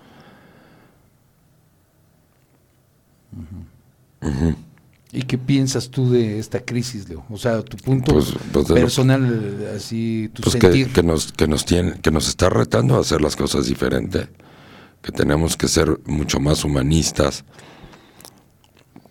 que hemos vivido demasiado tiempo en una historia clasista, materialista. Donde, pues sí, yo creo que este, estos puntos nos han eh, orillado a, perder la conciencia de, de todo lo que nos rodeaba, de nuestras familias, y nos lleva a vivir pues una, una postura que no era muy clara, ¿no? estamos acostumbrados a vivir hacia afuera. Hacia afuera, exacto. No hacia adentro. Y cuando vives hacia afuera en vez de hacia adentro, pues tus procesos de introspección son muy bajos o muy pocos o nulos. Y cuando no tienes procesos de introspección, cuando no puedes mirar tus debilidades o tus defectos o tus errores, pues no hay crecimiento personal. Cuando vivimos hacia afuera estamos mirando desde nuestra perspectiva y desde nuestra vanidad los errores de los demás, pero no estamos mirando los nuestros. Exacto. Lo que decíamos el día de ayer y lo que hemos dicho en otros programas, finalmente, lo que más mueve a la vida del ser humano es el contacto humano. ¿No? Lo que nos motiva, lo que nos mueve es visitar a la gente que queremos o vivir con la gente que queremos, a pesar de que a veces decimos que no lo soportamos. Y cuando ya no los tenemos, entonces los extrañamos. ¿no? Es parte de las incongruencias de la vida humana, ¿no? Producto pues de la falta de autoconocimiento, de la falta de aceptación, de la falta de autoaceptación. Y, en la actualidad, eh, ante, las, ante la perspectiva que tenemos ahorita de, de vida, ¿Cuál sería tu opinión hacia, hacia un futuro, hacia salir adelante de esta situación, hacia las perspectivas que tenemos reales en México de, crecimiento? Eh, Mira, yo no soy experto, Cacho, como para contestar lo que me estás preguntando.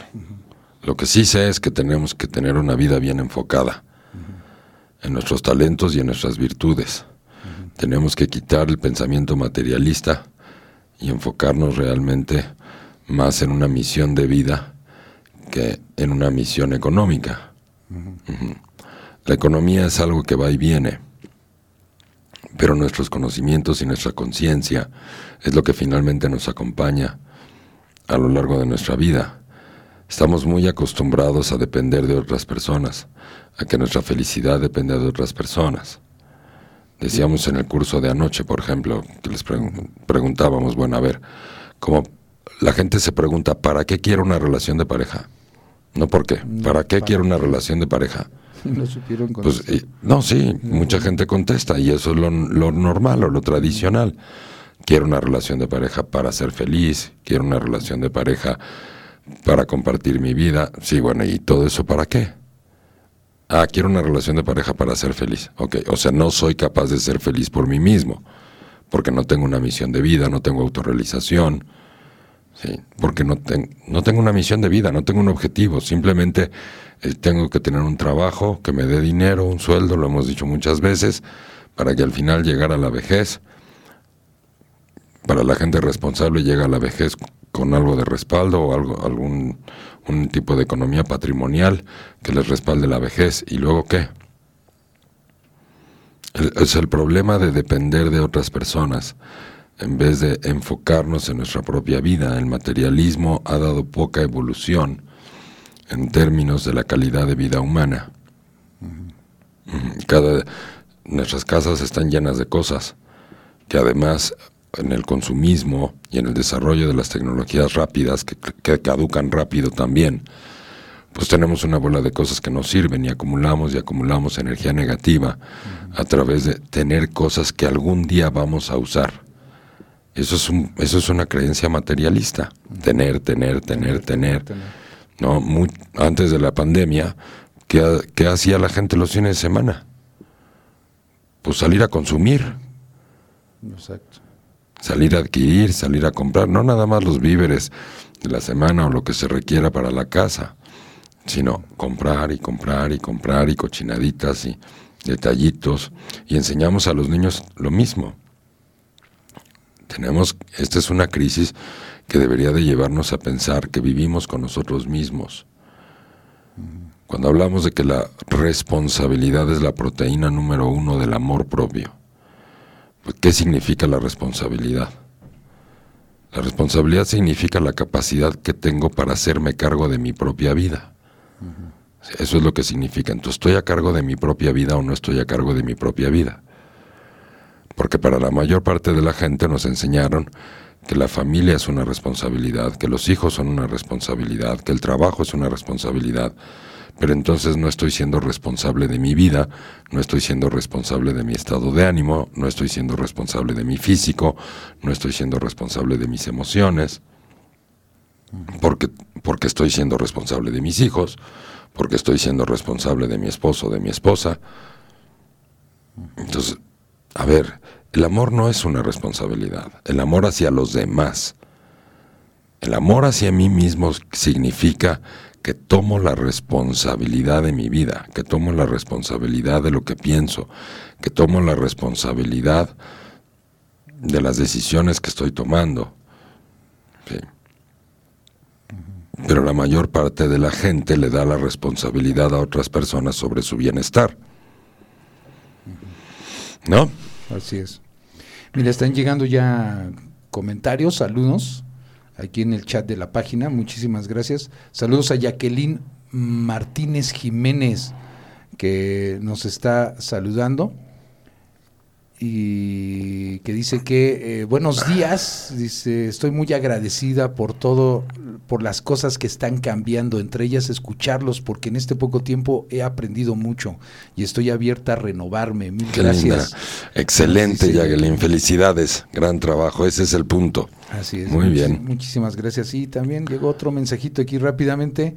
Dice de Alejandra eh, dice, agradezco mucho escucharlos, les deseo excelente fin de semana, Dios los bendiga. Muchas gracias, Ale, igualmente, muchas gracias. Muchas, muchas gracias. Aquí por el chat de la página, les agradecemos que utilicen este medio para contactarnos. ¿no? Y bueno, pues muy interesante. Pues ya me, ya me interrumpiste, ya me perdí otra vez. es que llegó aquí un mensaje y dije, tengo que, por, a lo mejor una pregunta al respecto, pero... Bueno, aquí lo importante de lo que estamos hablando en este momento es cómo me estoy haciendo responsable de mi vida y no de la vida de los demás. Si yo me hago responsable de mi vida y me hago una buena vida, soy una buena influencia para mi familia, para mis hijos. El ejemplo arrastra. Sí, en el mundo. Entonces, porque todos, lo que, bueno, lo que pasa es que a mí me, el, el estar repitiendo el mismo tema, a veces no es tan divertido, ¿verdad? Pero como al cacho se le olvida, pues se lo tenemos que volver a repetir. No, pero... Fíjate, la palabra responsabilidad es una palabra que usan muchísimas personas. Es que soy responsable porque tengo un trabajo, soy responsable de mis hijos, o soy responsable de llevar mi hogar. Esa no es la, eso no es una responsabilidad. La el hacernos responsables de otras personas lo único que está evitando es que yo me haga responsable de mí. La responsabilidad implica una estructura emocional independiente. Cuando los seres humanos tendemos a ser dependientes. ¿A qué nos ha obligado entonces la pandemia? Pues a ser más independientes, a romper nuestras dependencias. Y a cómo nos duele romper nuestras dependencias, en vez de comprender, a ver, esto es una buena oportunidad para ser más independiente, para depender menos de los demás. Sí.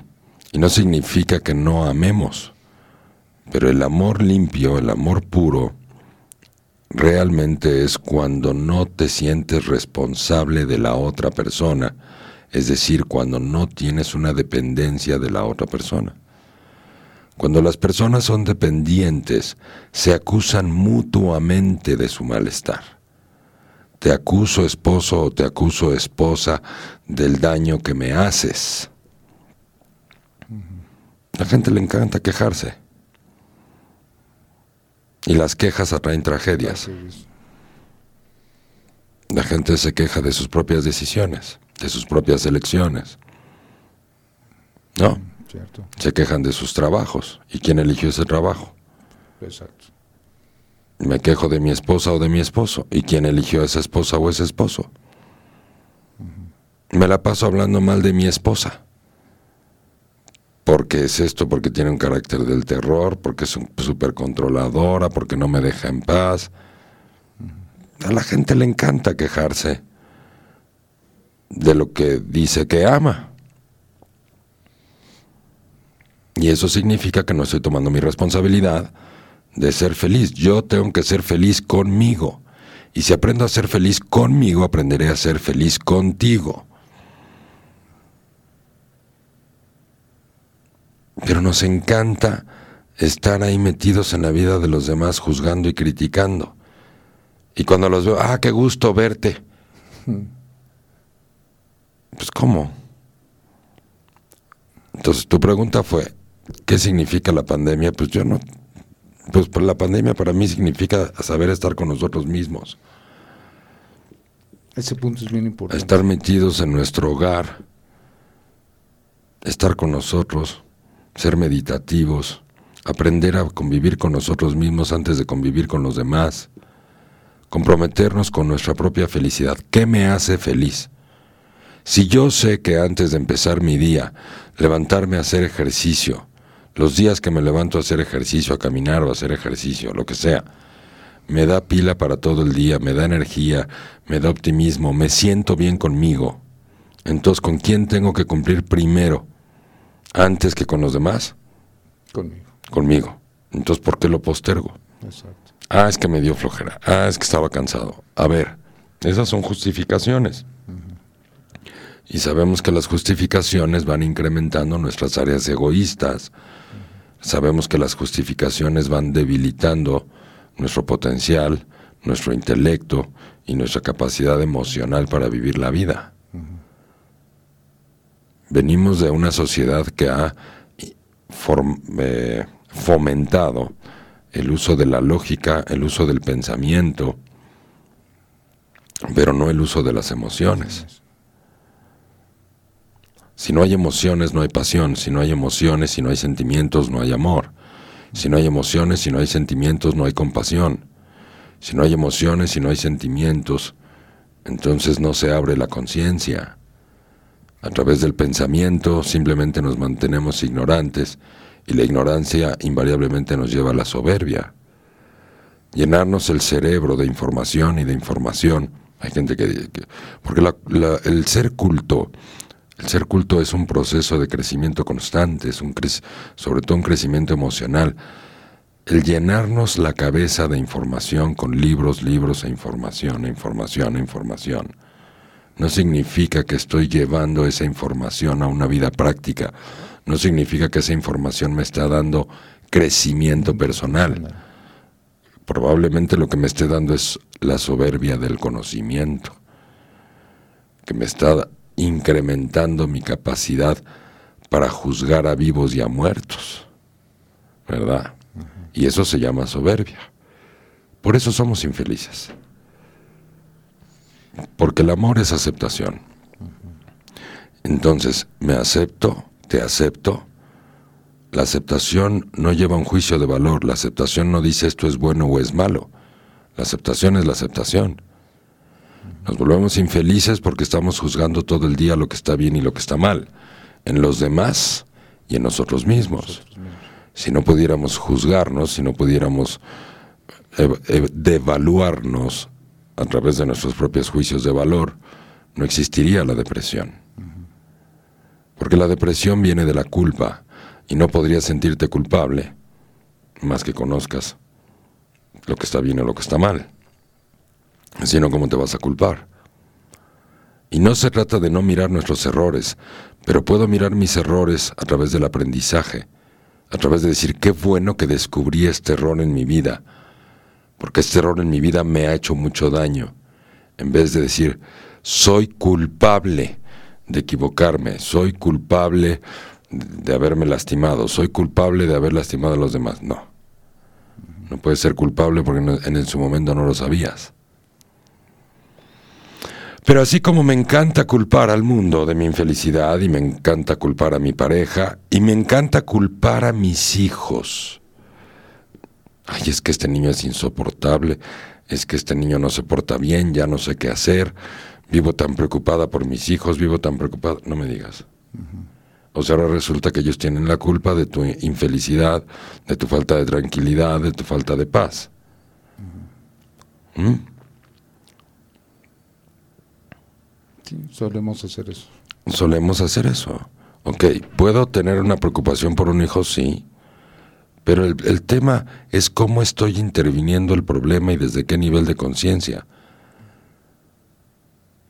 Pero pues vivir preocupado, vivir angustiado, escuchar las noticias todo el día, ya lo hemos dicho, de que estás alimentando tu alma, de la aceptación, de la paz, de la tranquilidad, de estar en armonía con la gente. Alimentemos nuestra alma de la compasión. La compasión significa la capacidad que tengo para ponerme en tus zapatos. A diferencia de los juicios de valor, que es donde la soberbia, en vez de, en vez de ponerme en tus zapatos, mejor juzgo tu vida.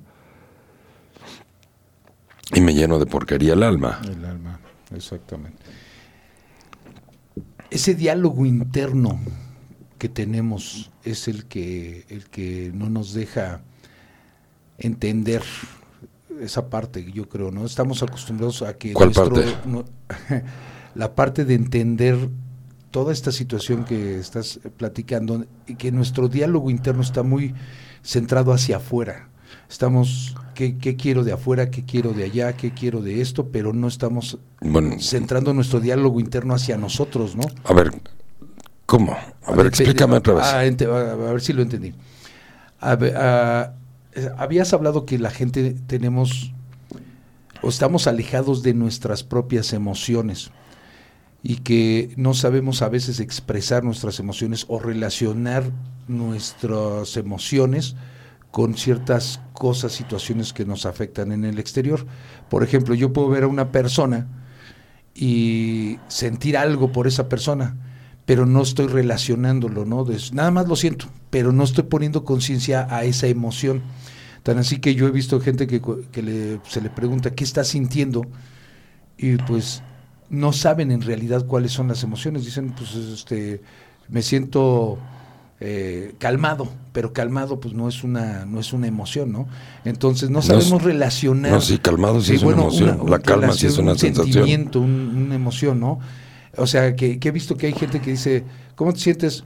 Eh, pues me siento de algún modo, pero no, no definen bien la emoción, ¿no? Y yo creo que también yo soy una de esas personas que cuando me dices, ¿qué sientes? Pues te puedo decir, eh, no, no, no siempre relaciono el bienestar con decir me siento bien.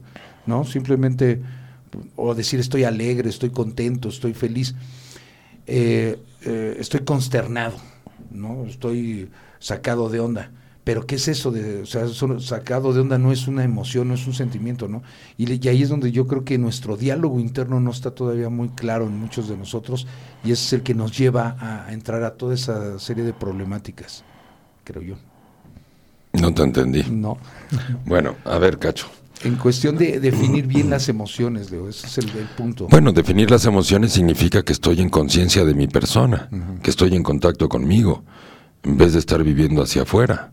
Exacto. Sí, el punto de la socialización, y afortunadamente la pandemia nos quitó la socialización, porque lo único que estábamos haciendo con la socialización es incrementar la soberbia, sí, incrementar la lujuria, incrementar los juicios de valor ¿sí? estar mirando la vida de los demás. El síndrome de la vecindad. ¿Cuál es el síndrome de la vecindad? Imagínate una señora que vive en una vecindad. ¿sí? Para los, para los extranjeros que nos están escuchando, que, la palabra vecindad, la palabra vecindad en México significa que las personas viven en un lugar muy pequeño. Muchas personas viven en un lugar muy pequeño, casi habitaciones que están muy pegaditas una a la otra. ¿No? Comparten los espacios, ¿no?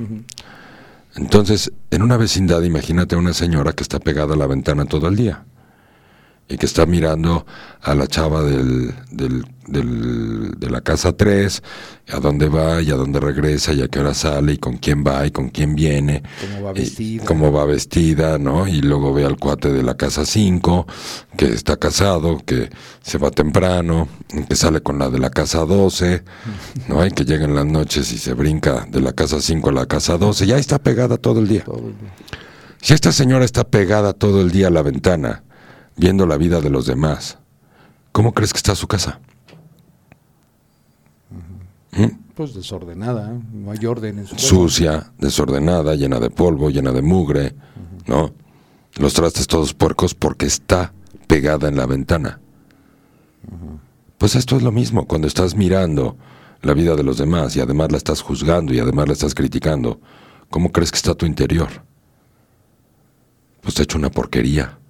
Te estás llenando de porquería el alma, te estás llenando de porquería los sentimientos, porque estás hablando de las otras personas. Pero si esta señora un día decide ya no pegarse a la ventana, va a tener que mirar su casa. Y va a tener que ver el comedor y decir, madres, esto está sucio. Va a tener que ver los trastes, va a decir, estos trastes tienen tres días ahí, con razón olía tan mal. Porque cuando está pegada a la ventana ni siquiera huele que su casa huele mal, ¿verdad? Ni siquiera se da cuenta si hay ratones, si hay ratas, o si tiene una mascota y si se hizo adentro o no. Y si se hizo adentro, la ay, tengo que ir a limpiar lo que se hizo y eso me implica no poder estar en la ventana. Entonces ya me enojé porque tengo que ir a limpiar, porque eso me quita tiempo de estar en la ventana. Pero ¿qué pasaría si viene una pandemia para esa señora? Y entonces viene alguien y le clausura la ventana. Y por más que intente ver por la ventana, ya no puede ver por la ventana. ¿Mm? Los primeros días se va a sentir tremendamente miserable. Miserable, sí. ¿Por qué? Porque le quitaron su modo de vivir. le quitaron su motivación diaria. Pero seguramente una o dos semanas después va a tener, se va a tener que resignar, va a tener que aprender a dejar de extrañar la ventana y entonces se va a tener que empezar a entretener arreglando su casa, ordenando su casa, quizás hasta pinte sus muebles, ¿no? Quizás hasta empiece a sacar cosas que no le sirvan en el tiempo, es decir, dos meses después de que le cerraron la ventana, ¿Qué estará haciendo esa señora? Quizás ya sacó basura, quizás ya puso orden. Y después de poner orden en su hogar, seguramente se va a sentir bien, porque tuvo que mirar adentro. Pero los primeros días de mirar hacia adentro, como no estaba acostumbrada, va a, estar enojadísima de que fueron y le cerraron, le clausuraron la ventana. Va a ser un choque. No, pues yo estaba acostumbrada a mirar a la gente. Esto es algo similar a la pandemia. Estábamos acostumbrados a vivir hacia afuera. Y nos hemos aferrado a vivir hacia afuera. Mucha gente nada más está esperando el banderazo de salida para regresar a la vida de antes. Y entonces ha pasado ocho meses esperando la vida de antes. Imagínate esta misma señora que lleva ocho meses esperando que le abran la ventana. Y su casa sigue igual de puerca. Imagínate sin ventana y con la casa puerca, pues ahora vive peor que antes. Pero vive peor que antes porque está esperando que regrese la ventana. En vez de entender que tiene que cambiar su vida, que tiene que mirarse a sí misma, que tiene que dejar de depender del chisme, que tiene que aprender a ser feliz consigo misma. Hacer algo productivo de su vida. Después de que te cierran la ventana y no puedes hacer lo mismo que hacías antes, ni siquiera, ah, quizás aprendas a escucharte, quizás aprendas a mirarte, quizás aprendas a escuchar tu corazón. Pero tenemos una dependencia a las personas terrible. Es hermoso convivir con las personas y convivir con las personas que queremos y que amamos. Exacto. Pero deja de ser hermoso cuando no estamos creciendo. Cuando somos dependientes. Cuando nuestra expectativa de felicidad está puesta en otras personas. Cuando mis hijos son mi vida, es decir, yo ya no tengo vida. Como ya no tengo vida y mis hijos son mi vida, entonces renuncié a mi vida y decidí vivir para mis hijos. Y cuando yo vivo para mis hijos, además de que yo ya no tengo vida porque decidí renunciar a mi vida porque mis hijos son mi vida, mis hijos van a llevar una carga terrible de deuda y de culpa porque mis papás vivieron para mí en vez de vivir conmigo. Lo mismo en el matrimonio. La gente pelea en el matrimonio por ver quién da más y quién está dando menos. ¿No? Porque estamos demandando atención y estamos demandando felicidad de la pareja porque yo no soy capaz de ser feliz conmigo.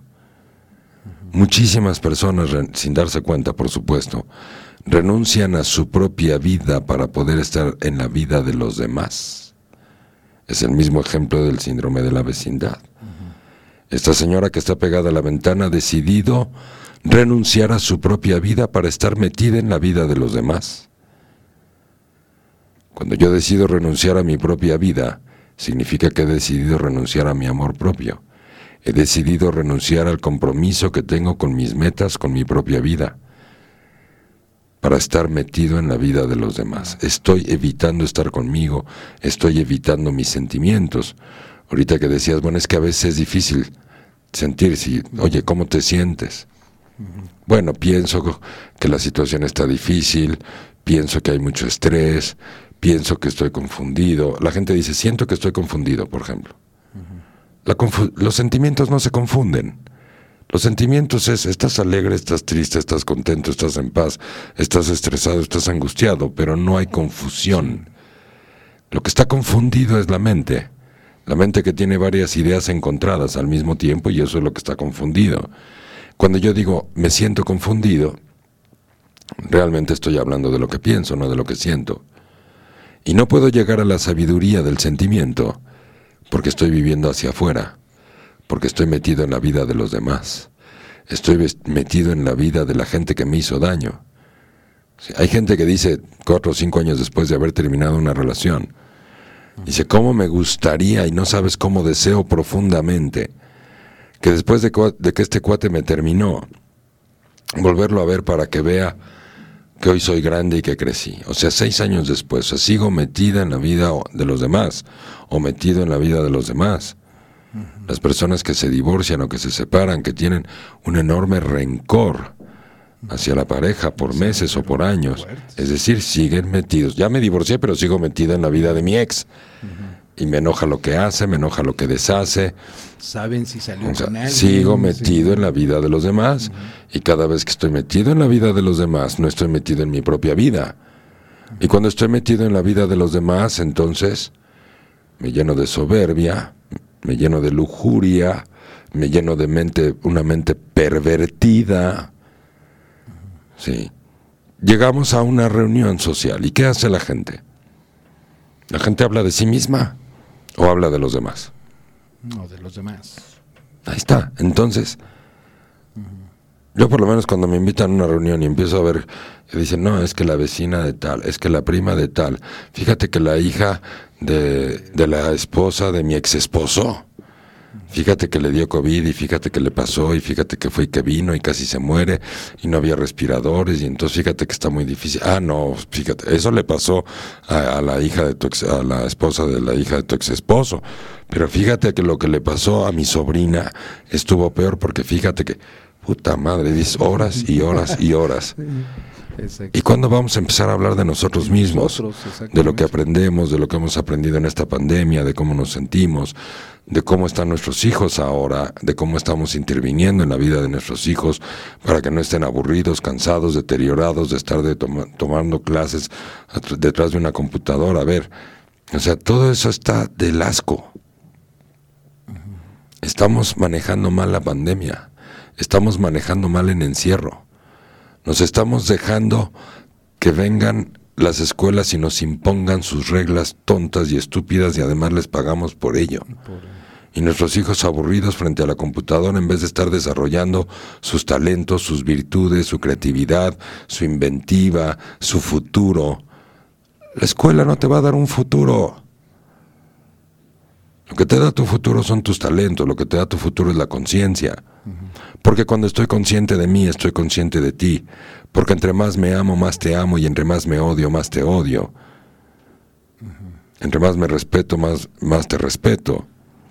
Pero entre menos me respeto, menos te respeto. Sí. Entonces, me hiciste la pregunta de para mí qué significa la pandemia. Pues la pandemia significa un cambio de vida, tener que aprender a estar conmigo. Qué difícil es estar conmigo. Qué difícil es tener un diálogo interno en positivo. Qué difícil es el autorreconocimiento la capacidad que tengo para reconocer mis avances, mis logros, en vez de la capacidad que tengo para ver todo lo que me falta. De entrada ni siquiera puedes saber lo que te falta, porque no conoces el futuro. Pero sí puedes tener certeza absoluta de lo que has avanzado y de los logros que tienes. Cuando te miras puedes mejorarte. Cuando te miras puedes darte cuenta que muchas veces hasta tenemos pegostes en nuestra personalidad. ¿Qué significa un pegoste en mi personalidad? Pues algo que no es, que no es mío, que lo adquirí de otra persona, que lo tuve una relación de noviazgo o de amor, o de supuesto amor en donde me engañaron, me traicionaron, me vieron la cara, quedé dolida, resentida, quedé enojado, ¿no? quedé dañado, ya no confío en los hombres, ya no confío en las mujeres porque todos son iguales. O sea, mi vida está hacia afuera, hacia afuera. ¿Y qué aprendo de mí? ¿Por qué coincidí con esa persona? ¿Por qué me involucré con esa persona? ¿Por qué rechacé a esa persona? ¿Por qué no puedo estar con esa persona? ¿Cuántas veces hemos perdido a buenas personas en nuestra vida? Porque a la falta de conocernos a nosotros mismos, aparentemente esa persona no cumplía con nuestras expectativas y nos damos cuenta que no era así en el tiempo. Porque mi mamá me educó para fracasar, porque no tuve una buena imagen paterna y por eso como mujer no me puedo llevar bien con los hombres. Porque tuve al hombre de mi vida y lo dejé ir, o tuve a la mujer de mi vida y la dejé ir, lo desperdicié, lo desprecié, lo maltraté. No lo cuidé, porque no me cuidé. No lo amé, porque yo no me amaba. Ya te estás durmiendo, Cacho. si vieran la cara del Cacho, cómo empieza a, caerse, a caerse no, los ojos. Estoy, estoy, pensando, estoy pensando precisamente. Felicidades, qué bueno. lo que estás diciendo de que nos ponemos a pensar hacia, hacia afuera y no estamos en una introspección directa entre con nosotros, ¿no? Que todo el, el tema es empezar a, a pensar lo que los demás hacen, lo que dices del círculo de la vecindad, que estoy viendo cómo mis vecinos hacen esto, cómo tienen coche, cómo esto, y que no estoy viendo yo hacia adentro, hacia mí, precisamente, ¿no? Ese es el, punto eh, que yo estoy ahorita poniendo atención en, no se dice no me estaba durmiendo estaba meditando. Estaba meditando no pero estaba viendo para adentro. estaba estaba poniendo atención a lo que estabas diciendo y digo ciertamente nosotros estamos eh, en esta pandemia viviendo en esa situación. Nos ponemos a ver eh, que ya extrañamos lo que estábamos haciendo hacia afuera y que no sabemos vivir con nosotros. Sí, estar espere y espere a ver las vacunas. ¿Y cuándo vamos a regresar a la normalidad? ¿Y cuándo vamos? No, nunca, a ver, olvídalo. Ni siquiera lo pienses. Porque eso te martiriza la vida. Exacto. Es aquí y ahora, hoy, estas son las condiciones de vida. ¿Qué voy a hacer conmigo? conmigo, exactamente. es que me cerraron el gimnasio y, y, y no está el mundo allá afuera. No hay allá afuera un parquecito, una banqueta, un pastito que está más bonito que el gimnasio. Que el gimnasio. No, no, pero es que en el gimnasio me pongo bien mamey. ¿Y para qué quieres, y para qué quieres, me- a ver. ¿para qué quieres ponerte mamey? ¿Qué, eres cargador de mudanza o qué? ¿Eh? No, pues es para verme, no. Que las chicas me vean. O sea, que me vean, las chicas que me... A ver, pura vanidad. Fortalece el alma, fortalece el espíritu, fortalece tus talentos, fortalece tus virtudes. Métete, métete adentro de ti, carambas, aunque suene rebuznante. Sí. A ver qué encuentras. Saca la basura, saca la porquería. Sí. Deja de, de repetir las historias de tus padres las positivas y las negativas de alguna manera. O sea, hazte una vida diferente, evoluciona, trasciende la generación anterior. Sí. Cambia, despierta tu alma, despierta tus sentidos. Vive la vida con el olfato, con los oídos bien abiertos y con la boca bien cerrada. Porque cuando tienes los oídos bien abiertos y la boca bien cerrada, aprendes. A diferencia de que cuando tienes oídos necios y la boca bien abierta, estás incrementando la soberbia. Aprende el que está en silencio, incrementa la soberbia el que está hablando porque se no está aprendiendo nada. Bla, bla, bla. Vamos a hablar de la tía de Juan que le dio el COVID. Vamos a hablar del artista tal que le dio COVID. Vamos a hablar de tal que le fue de la patada. Vamos a hablar de tal que es un tramposo. Vamos a hablar de tal. ¿Sabes cuánto tiempo perdiste? De mirarte a ti. Además es hermoso cuando escuchamos a las personas hablando de sí mismas con humildad. Con humildad decir, ¿sabes lo que aprendí de esto? ¿Sabes en qué me equivoqué? Aprendí que yo estaba mal. Aprendí que estaba equivocado. Y como aprendí eso, entonces mi vida mejoró. Y entonces se vuelve una inspiración. Porque también hay personas que hablan de sí mismos, pero desde la soberbia. Sí. La soberbia de no aprendí nada, yo soy perfecto, nunca me equivoco. Yo soy Superman, soy perfecto. Y la gente es una estúpida. Sí. No, no, no, hay maneras y hay formas. Sí. Hay maneras y hay formas, porque finalmente la sabiduría llega a nuestra vida a través del error. Y cuando la sabiduría, no es lo mismo la sabiduría que el conocimiento científico, o sea, porque la- el conocimiento científico te da una soberbia brutal. Sí. Pero la sabiduría para la vida que se llama en el alma y en el corazón es consecuencia de los errores, es consecuencia del dolor, es consecuencia del desamor, es consecuencia de las equivocaciones, es consecuencia del fracaso. Por eso la sabiduría viene cargada de toneladas de humildad, porque viene del error, porque viene del fracaso, porque viene del llanto, porque viene del dolor, no del sufrimiento, pero sí del dolor. Aprendo de este dolor que yo hice mal, que yo soy responsable de este dolor en mi vida. ¿En qué parte soy responsable de esta caída? ¿En qué parte soy responsable de este fracaso? ¿En qué parte soy responsable de que esta relación haya terminado? Y entonces viene la sabiduría acompañada de humildad. Ese es el punto entonces. El punto es la responsabilidad que tengo ante mi vida. La responsabilidad es la proteína número uno del amor propio. No es proteína del amor a los demás. No, no te hagas responsable de tus hijos. Disfrútalos. Ámalos. Bésalos. Porque si te haces responsables de ellos, los vas a sufrir, los vas a padecer y los vas a estar regañando todo el maldito día en vez de abrazarlos y besarlos y disfrutarlos. Y lo vas a hacer toda la No te hagas responsable de tu pareja. Cada vez que te haces responsable de un ser humano, lo estás cargando en tu espalda. Y cuando tú cargas, por ejemplo, a tu esposa o a tus hijos en tu espalda, porque son tu responsabilidad, si llevas una persona cargada en la espalda, ¿cómo le vas a mirar a los ojos? Si, llegas una, si llevas una persona cargada en la espalda, ¿cómo le vas a abrazar? Abrazar. ¿Cómo le vas a besar? Pues solamente que tengas cuello de búho, que giran. que puedes, ¿no? Sí, totalmente. que tu cuello solamente que gire 180 grados y que tus brazos también se puedan desdoblar hacia atrás para poder abrazar a la persona que estás cargando. La responsabilidad solamente es proteína del amor propio, no es proteína del amor de los demás. Me hago responsable de mi vida, me hago responsable de mi bienestar, me hago responsable de mis errores, no culpable, responsable.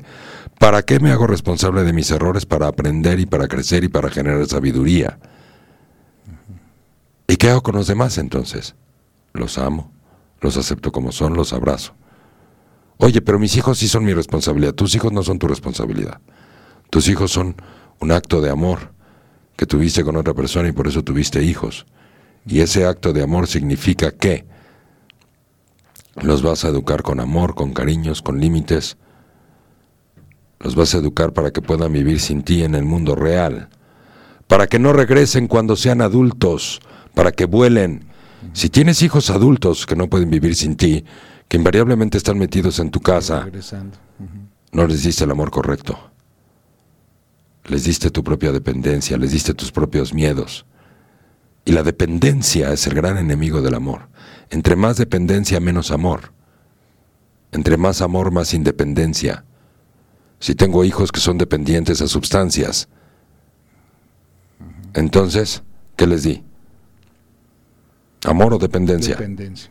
Si son dependientes a la comida, si son dependientes a venirme a ver todos los días, si son dependientes a vivir conmigo, mis hijos adultos. Entonces, ¿qué les di? Dependencia. ¿Amor o dependencia? ¿Por qué les di amor o dependencia? Porque te di toda la dependencia del mundo para que dependieras de mí, para que cuando yo esté viejo poder depender de ti. Porque soy tan infeliz necesito que no te vayas, hijo mío, hija mía. Porque soy tan infeliz conmigo mismo y con tu madre que hago todo lo posible para que vuelvas, para que estés aquí, para que tú me hagas la vida feliz, porque yo no soy responsable de ser feliz. Esto, esto es lo que nos ha... La pandemia debe de llevarnos a mirar nosotros mismos. Si amas a tus hijos y los tienes metidos en tu casa, tus hijos adultos, tu primer acto de amor, si quieres revertir esto, porque no lo sabías, sácalos de tu casa. Échalos a volar. Claro. En el sentido figurado de la palabra, no digo que físicamente los eches a volar. A los que se hagan cargo de su vida, que vuelen. Ayúdalos a aprender de sus errores y de su soberbia y de su victimez. Porque esa soberbia y esa victimez, ¿de dónde crees que la aprendieron? Pues de, Pues de los papás, porque finalmente hay, hay muchas familias, no digo que en todas, pero hay muchas familias donde los hijos adultos no se pueden despegar. Creemos en este mundo materialista y clasista que porque tienen un trabajo y ganan dinero son independientes, cuando emocionalmente son tremendamente dependientes, cuando son dependientes a sustancias, cuando son sustancias como las azúcares y las harinas refinadas, simplemente, nada más. Sí. Y ahí están metidos. Y qué bueno que están aquí metidos, porque imagínate, yo quería solo. Eh, Y hay padres que preparan a sus hijos para que los cuiden toda la vida. Pero, pero son errores inconscientes. O sea, la gente no dice, no voy a llevar a mis hijos. Son conductas heredadas. Heredadas. Pero ni siquiera nos lo cuestionamos. ¿Cómo es posible que yo pueda ver un hijo metido en mi casa de 25 años, de 30 años, 35 años, 40 años, 50 años? Metido que no puede vivir sin mí, que no está haciendo su vida, que no está volando, que invariablemente intenta volar y regresa, y una y otra vez. Muchos hijos están metidos todavía en la vida de los padres, no físicamente, pero emocionalmente, y por eso no pueden hacer familias sanas. O sea, ya tienen hijos y todo, pero emocionalmente su fidelidad y su lealtad está con sus papás, es decir, con las familias de origen. ¿Cómo vas a construir una familia para ti sana si tus emociones, tus culpas, tus deudas están metidos con tu familia de origen? Tus costumbres, tus creencias siguen siendo las de tus papás. No has generado tu propia identidad. No eres tú mismo ni tú misma. Sigues en la dependencia. Entonces, desde esa dependencia emocional, fui y me casé. Desde esa dependencia emocional me casé y tuve hijos pero sabemos que la dependencia es el enemigo del amor. Entonces, tengo una familia, tengo hijos, me casé por dependencia, no por amor. Y creo que eso es amor. Y soy fiel a mis padres, no soy fiel a mi marido, soy fiel a mis padres, no soy fiel a mi esposa. Pero no me vais a dejar, por favor, porque entonces sí me muero. Esposo o esposa, no me dejes, ¿eh? No me dejes. Yo sé que le soy fiel a mis papás. Golpéame, pero no me abandones. Porque la infidelidad no nada más es tener una pareja alterna. La infidelidad empieza cuando le eres fiel a cualquier otra persona o cualquier otro miembro de tu familia en vez de a tu pareja. Hay gente que le es más fiel a sus hermanos que a su esposo o a su esposa. Hay gente que le es más fiel a su madre que a su esposa. Hay gente que le es más fiel a su padre que a su esposo. y la fidelidad la ves en cómo repiten los patrones. Yo repito la historia de mi papá y repito la historia de mi mamá. Eso es una fidelidad en vez de hacer una nueva historia contigo. Eso es la dependencia. Y la dependencia es el gran, gran enemigo del amor. Y como dices, cultura heredada en la mayoría de los casos, ¿no? Por un lado, y por otro lado, la necesidad obsesiva de tener una vida materialista no, el dinero, los lujos, que no está mal tener dinero y no está mal querer tener todo lo que quieras. Pero primero aprende a amar para que el dinero no sea tu Dios. El dinero tiene que ser tu sirviente, no tu Dios. Si el dinero es mi sirviente, entonces yo le digo al dinero, multiplícate, inviértete. Pero si el dinero es mi Dios, el dinero me controla. El dinero me provoca angustia. El dinero me provoca soberbia. El dinero me lleva a cuidar mi imagen ante los demás, que todo el mundo vea que tengo dinero, que todo el mundo vea que soy... Y claro, vinieron los secuestros para que te calles la boca y para que vivas tranquilito. Y ahora viene la pandemia, ahora para que te mires, para que veas que tu anillito, ni tu super reloj, ni tu supercoche te está haciendo feliz. Tienes que ser feliz contigo, con tus talentos, con tus virtudes, con tu intelecto, tienes que estar a cargo de ti y enseñarles a tus hijos lo mismo. Hay padres que se hacen cargo de sí mismos, se construyen una vida, están orgullosos de sí mismos y construyen hijos dependientes. Esos padres que tuvieron vidas duras y que volaron desde chicos del hogar y, e, y crían hijos o hijas que no pueden volar, que se van a quedar ahí, que no van a poder hacer una vida porque no pueden amarse a sí mismas, por lo tanto no pueden amar a los demás, por lo tanto los demás no las van a amar si yo no me amo, ¿cómo puedo esperar que me ames? Si yo no me amo, ¿cómo puedo, cómo puedo creer que te estoy amando?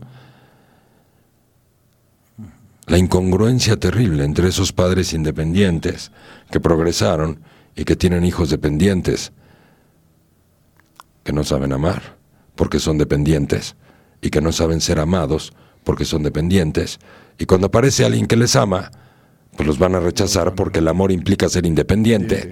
Y eso significa que me tengo que desprender de mi pasado, de mi historia, que tengo que dejar de repetir patrones, que tengo que desprenderme de mis padres, no físicamente, emocionalmente, porque cuando estás desprendido de tus padres, los puedes visitar físicamente y no te hace daño, porque tienes tu identidad, tienes tu independencia, tienes tu vida, no hay rencores, no hay deudas. Es que mis padres me hicieron mucho daño, por eso no los puedo ver, pues sigues dependiendo. Hazte una vida, honra tu vida y los podrás ir a ver con cariño, porque ya no te deben nada.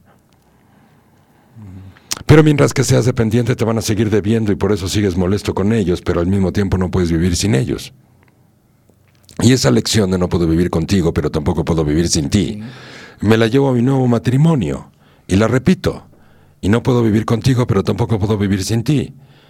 Y a la siguiente generación, es decir, mis hijos, les vuelvo a enseñar lo mismo. Enseñando lo mismo, exacto.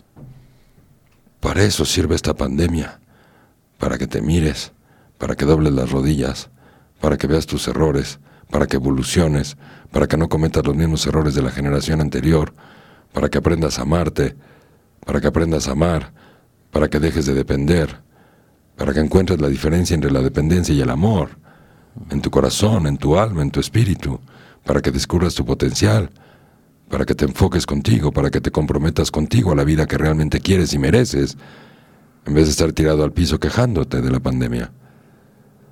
Para que veas a tus hijos todo el día y que tu corazón diga, qué horror ver a mis hijos sentados en esa maldita computadora todo el día, y tengas el valor a partir del dolor de quitarlos de ahí y de fomentarles los talentos y de platicar con ellos y empezarlos que se empiecen a construir una vida desde jóvenes, desde adolescentes, que estén bien enfocados en su vida, en sus talentos, que estén orgullosos de sí mismos, que tengan un buen amor propio. Sentados en la computadora no van a desarrollar un buen amor propio. Las calificaciones no dan un buen amor propio. Ese dolor es ahorita el que debe tener mucha gente, ver a sus hijos. Pues ojalá, eh, espero. ahí en Yo esperaría que les no duela la vida no de sus hijos, en claro. vez de que estén ahí. Siéntate otra vez y pon atención. Exacto. Al maestro aburrido, tonto, que no sabe ni dar la clase, que nomás lo está haciendo para tener un trabajo y cobrar un dinero porque ni siquiera tiene la vocación. Sí, que acaban hasta. Por eso. historias- Entonces, historias ¿para qué sirve la pandemia? Para que te hagas grande, para que busques adentro de ti tu sabiduría interior, para que crezcas, para que seas independiente y para que dejes volar a los que amas y si no quieren volar, échalos del nido, para que a huevo hablan las alas, pero no los retengas ahí con las alas amarradas, Claro. porque ese es tu egoísmo ahí, los necesitas, los quiero. ¿qué haría yo con mi esposa aquí después de 50 años de matrimonio si no vinieran mis hijos a vernos de vez en cuando o, o que viviera uno de mis hijos aquí? ¿Te imaginas? Claro. Y bien dices cuando dices que hay que observar la naturaleza y los pájaros, ahorita que estabas hablando, eso hacen con sus con sus crías, ¿no? Les enseñan a volar para que Pues sí, que la naturaleza no retiene a los hijos, por eso no hay hijos neuróticos, ni en la naturaleza hay sobrepeso, en la naturaleza no hay neurosis, en la naturaleza no hay secuestros, no hay asesinatos, porque no hay sobreprotección, porque no hay ese egoísmo de los padres a los hijos. Porque en la naturaleza ninguna madre ni ningún padre daña a un hijo. Nadie. Nadie. Solamente el ser humano daña a sus propias crías, las ofende, las humilla, no entiende lo que está sembrando, los enseña a ser groseros, léperos, los enseña a ser corruptos, a hacer trampa. ¿Mm? Infieles. Y, y llevamos, y llevamos esas cargas en... O sea, tú le puedes hacer trampa a alguien, le puedes robar a alguien. La corrupción es un robo. Sí. Finalmente es un robo, robo. que preferimos llamarle corrupción en México porque pues todos lo hacen, no lo hacemos, entonces no suena tan feo como robar. Como robar. Pero es el ejemplo que les damos a nuestros hijos. ¿Cómo van a ser felices en el amor? ¿Cómo van a construir sus propios hogares? Un pajarito nace y la mamá pájara y el papá pájaro lo enseñan a volar, lo alimentan y cuando vuela le enseñaron después a hacer su propio nido. El humano no enseña a hacer, a hacerse una vida a los hijos, les enseña a depender. Somos egoístas terriblemente y la razón es que llevamos muchos años mirando para afuera. Vino la pandemia y nos cerraron la ventana. Deja de mirar para afuera, mírate a ti. Y ahí es donde no sabemos mirar para adentro. No es pecado equivocarse. No es pecado cometer errores. Es pecado no aprender del error y revertirlo. Ese es el pecado. Exacto. Muy bien. Bueno, queridos amigos, ya se nos pasó el tiempo. Sí. Llegaron saludos, A comentarios. ver, pues aquí, venga. leo Venga, rápidamente. pues ya Na- que nos fuimos de, de en Sí, banda. Nos fuimos en banda. Dale. Nancy Quintanar dice, gracias por poner un granito de arena al mundo con estas reflexiones, Leo, a darle para construir un mundo mejor desde nosotros. Eh, Maggie Haddad dice, muy buen programa, que tengan un feliz fin de semana, Leo y Cacho, nos dicen aquí en el Facebook. Muy bien, pues muchas gracias a todos y a todas por sus comentarios, por escucharnos. ¿Qué pasó? Llega otro, Pues, otro. pues Es rápido, te, eh. te haces pausa y no sé si ya no, es acabaste. que es para que hicieras comentario también. Y nos piden aquí que no mencionemos nombre, pero nos dicen, porfa, este, quiero, dice, a mí me cuesta trabajo convivir precisamente porque no me gusta mucho hablar de los demás. Tengo amigas que me han dicho que, que es una flojera echar chisme conmigo. Este, pero la gente no tiene muchos temas de conversación, nos hace falta leer, hacer más actividades y hacer cosas eh, por nosotros para platicar.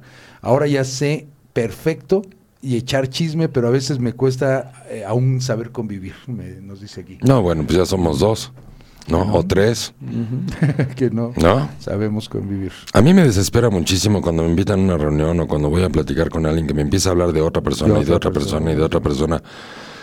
Por ejemplo, fíjate, esto, esto es interesante. Alguna vez me invitaron para festejarme, ¿no? Un cumpleaños. Un cumpleaños. Entonces el festejado era yo. Y entonces me invitaron a un restaurante a comer. Y la persona que me invitó, invitó a otras personas. Y estas personas, que también las conocía yo, o sea, todos fueron gustosos a celebrarme el día de mi cumpleaños al restaurante. Eran cuatro o cinco personas, ¿no? Y todos fueron invitados y, y uno, la persona que me invitó no pudo llegar, ¿no? Tuvo un problema. Entonces me quedé con los otros que, se, que se pegaron a la invitación, que sí los conocía y les tengo aprecio. Y durante las dos horas que estuve ahí, durante hora y media estuvieron hablando de sus tíos, de sus familiares, sí, de su tía, la que estaba enferma, la que se murió, de su primo, el que no le iba bien en la vida, que esas sí son personas que yo ni conozco. Claro. Desde entonces, no festejo mi cumpleaños con nadie más que conmigo mismo. Ok. ¿No? Pues sí. Así las cosas. ¿eh? Pues sí. Muy bien. Bueno, pues muchas gracias a todos y a todas por escucharnos. Gracias a Dios, es viernes. Deseamos con mucho cariño, con mucho corazón, que pasen un gran fin de semana y nos escuchamos el próximo lunes a las 7.30 de la mañana. Muchas gracias a todos y a todas. Reciban abrazos y besos donde quiera que estén. Gracias.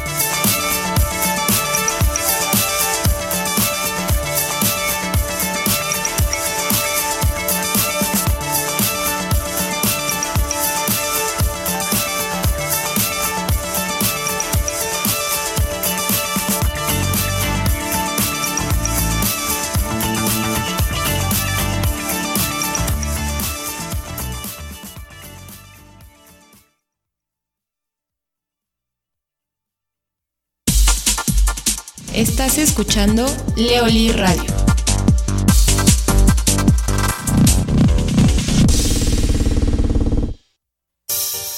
Escucha el programa A Darle por las Mañanas, de lunes a viernes de 7 a 9 de la mañana, conducido por Leolín y El Cacho Martínez.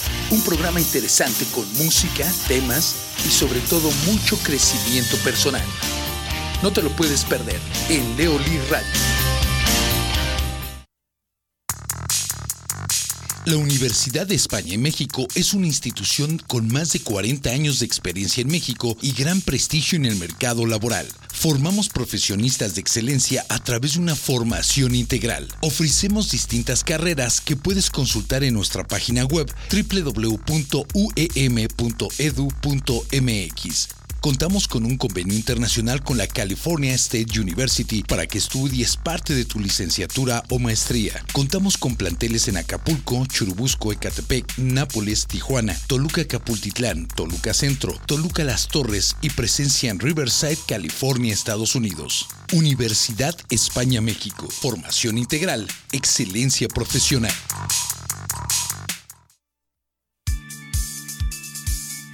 Metodología Leoli, metodología psicológica, pedagógica terapéutica, desarrollada por Leonardo Lee.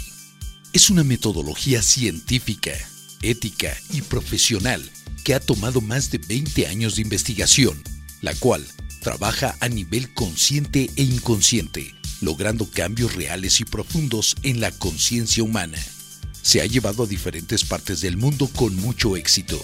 Canadá, Estados Unidos, Centro y Suramérica, así como a diferentes países de Europa. En la actualidad, ha demostrado mejorar la calidad de vida del ser humano en sus tres áreas básicas de ocupación y preocupación diaria. El trabajo, el dinero y el amor.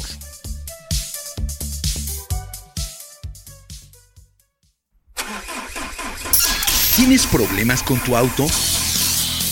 En Climas Móviles amamos los autos y nos interesa mantenerlos en buen estado. Es por eso que te ofrecemos un equipo de personal altamente calificado, el cual te brindará el mejor servicio, asegurándote que tu vehículo estará en las mejores manos. Además de instalación, servicio y mantenimiento de aire acondicionado y calefacción, contamos con servicio de mecánica preventiva como cambio de aceite, afinación, revisión, ajuste y cambio de frenos. Agenda tu cita al 1106-2302 y 5016-5236. Climas móviles, atención personalizada, honradez y experiencia.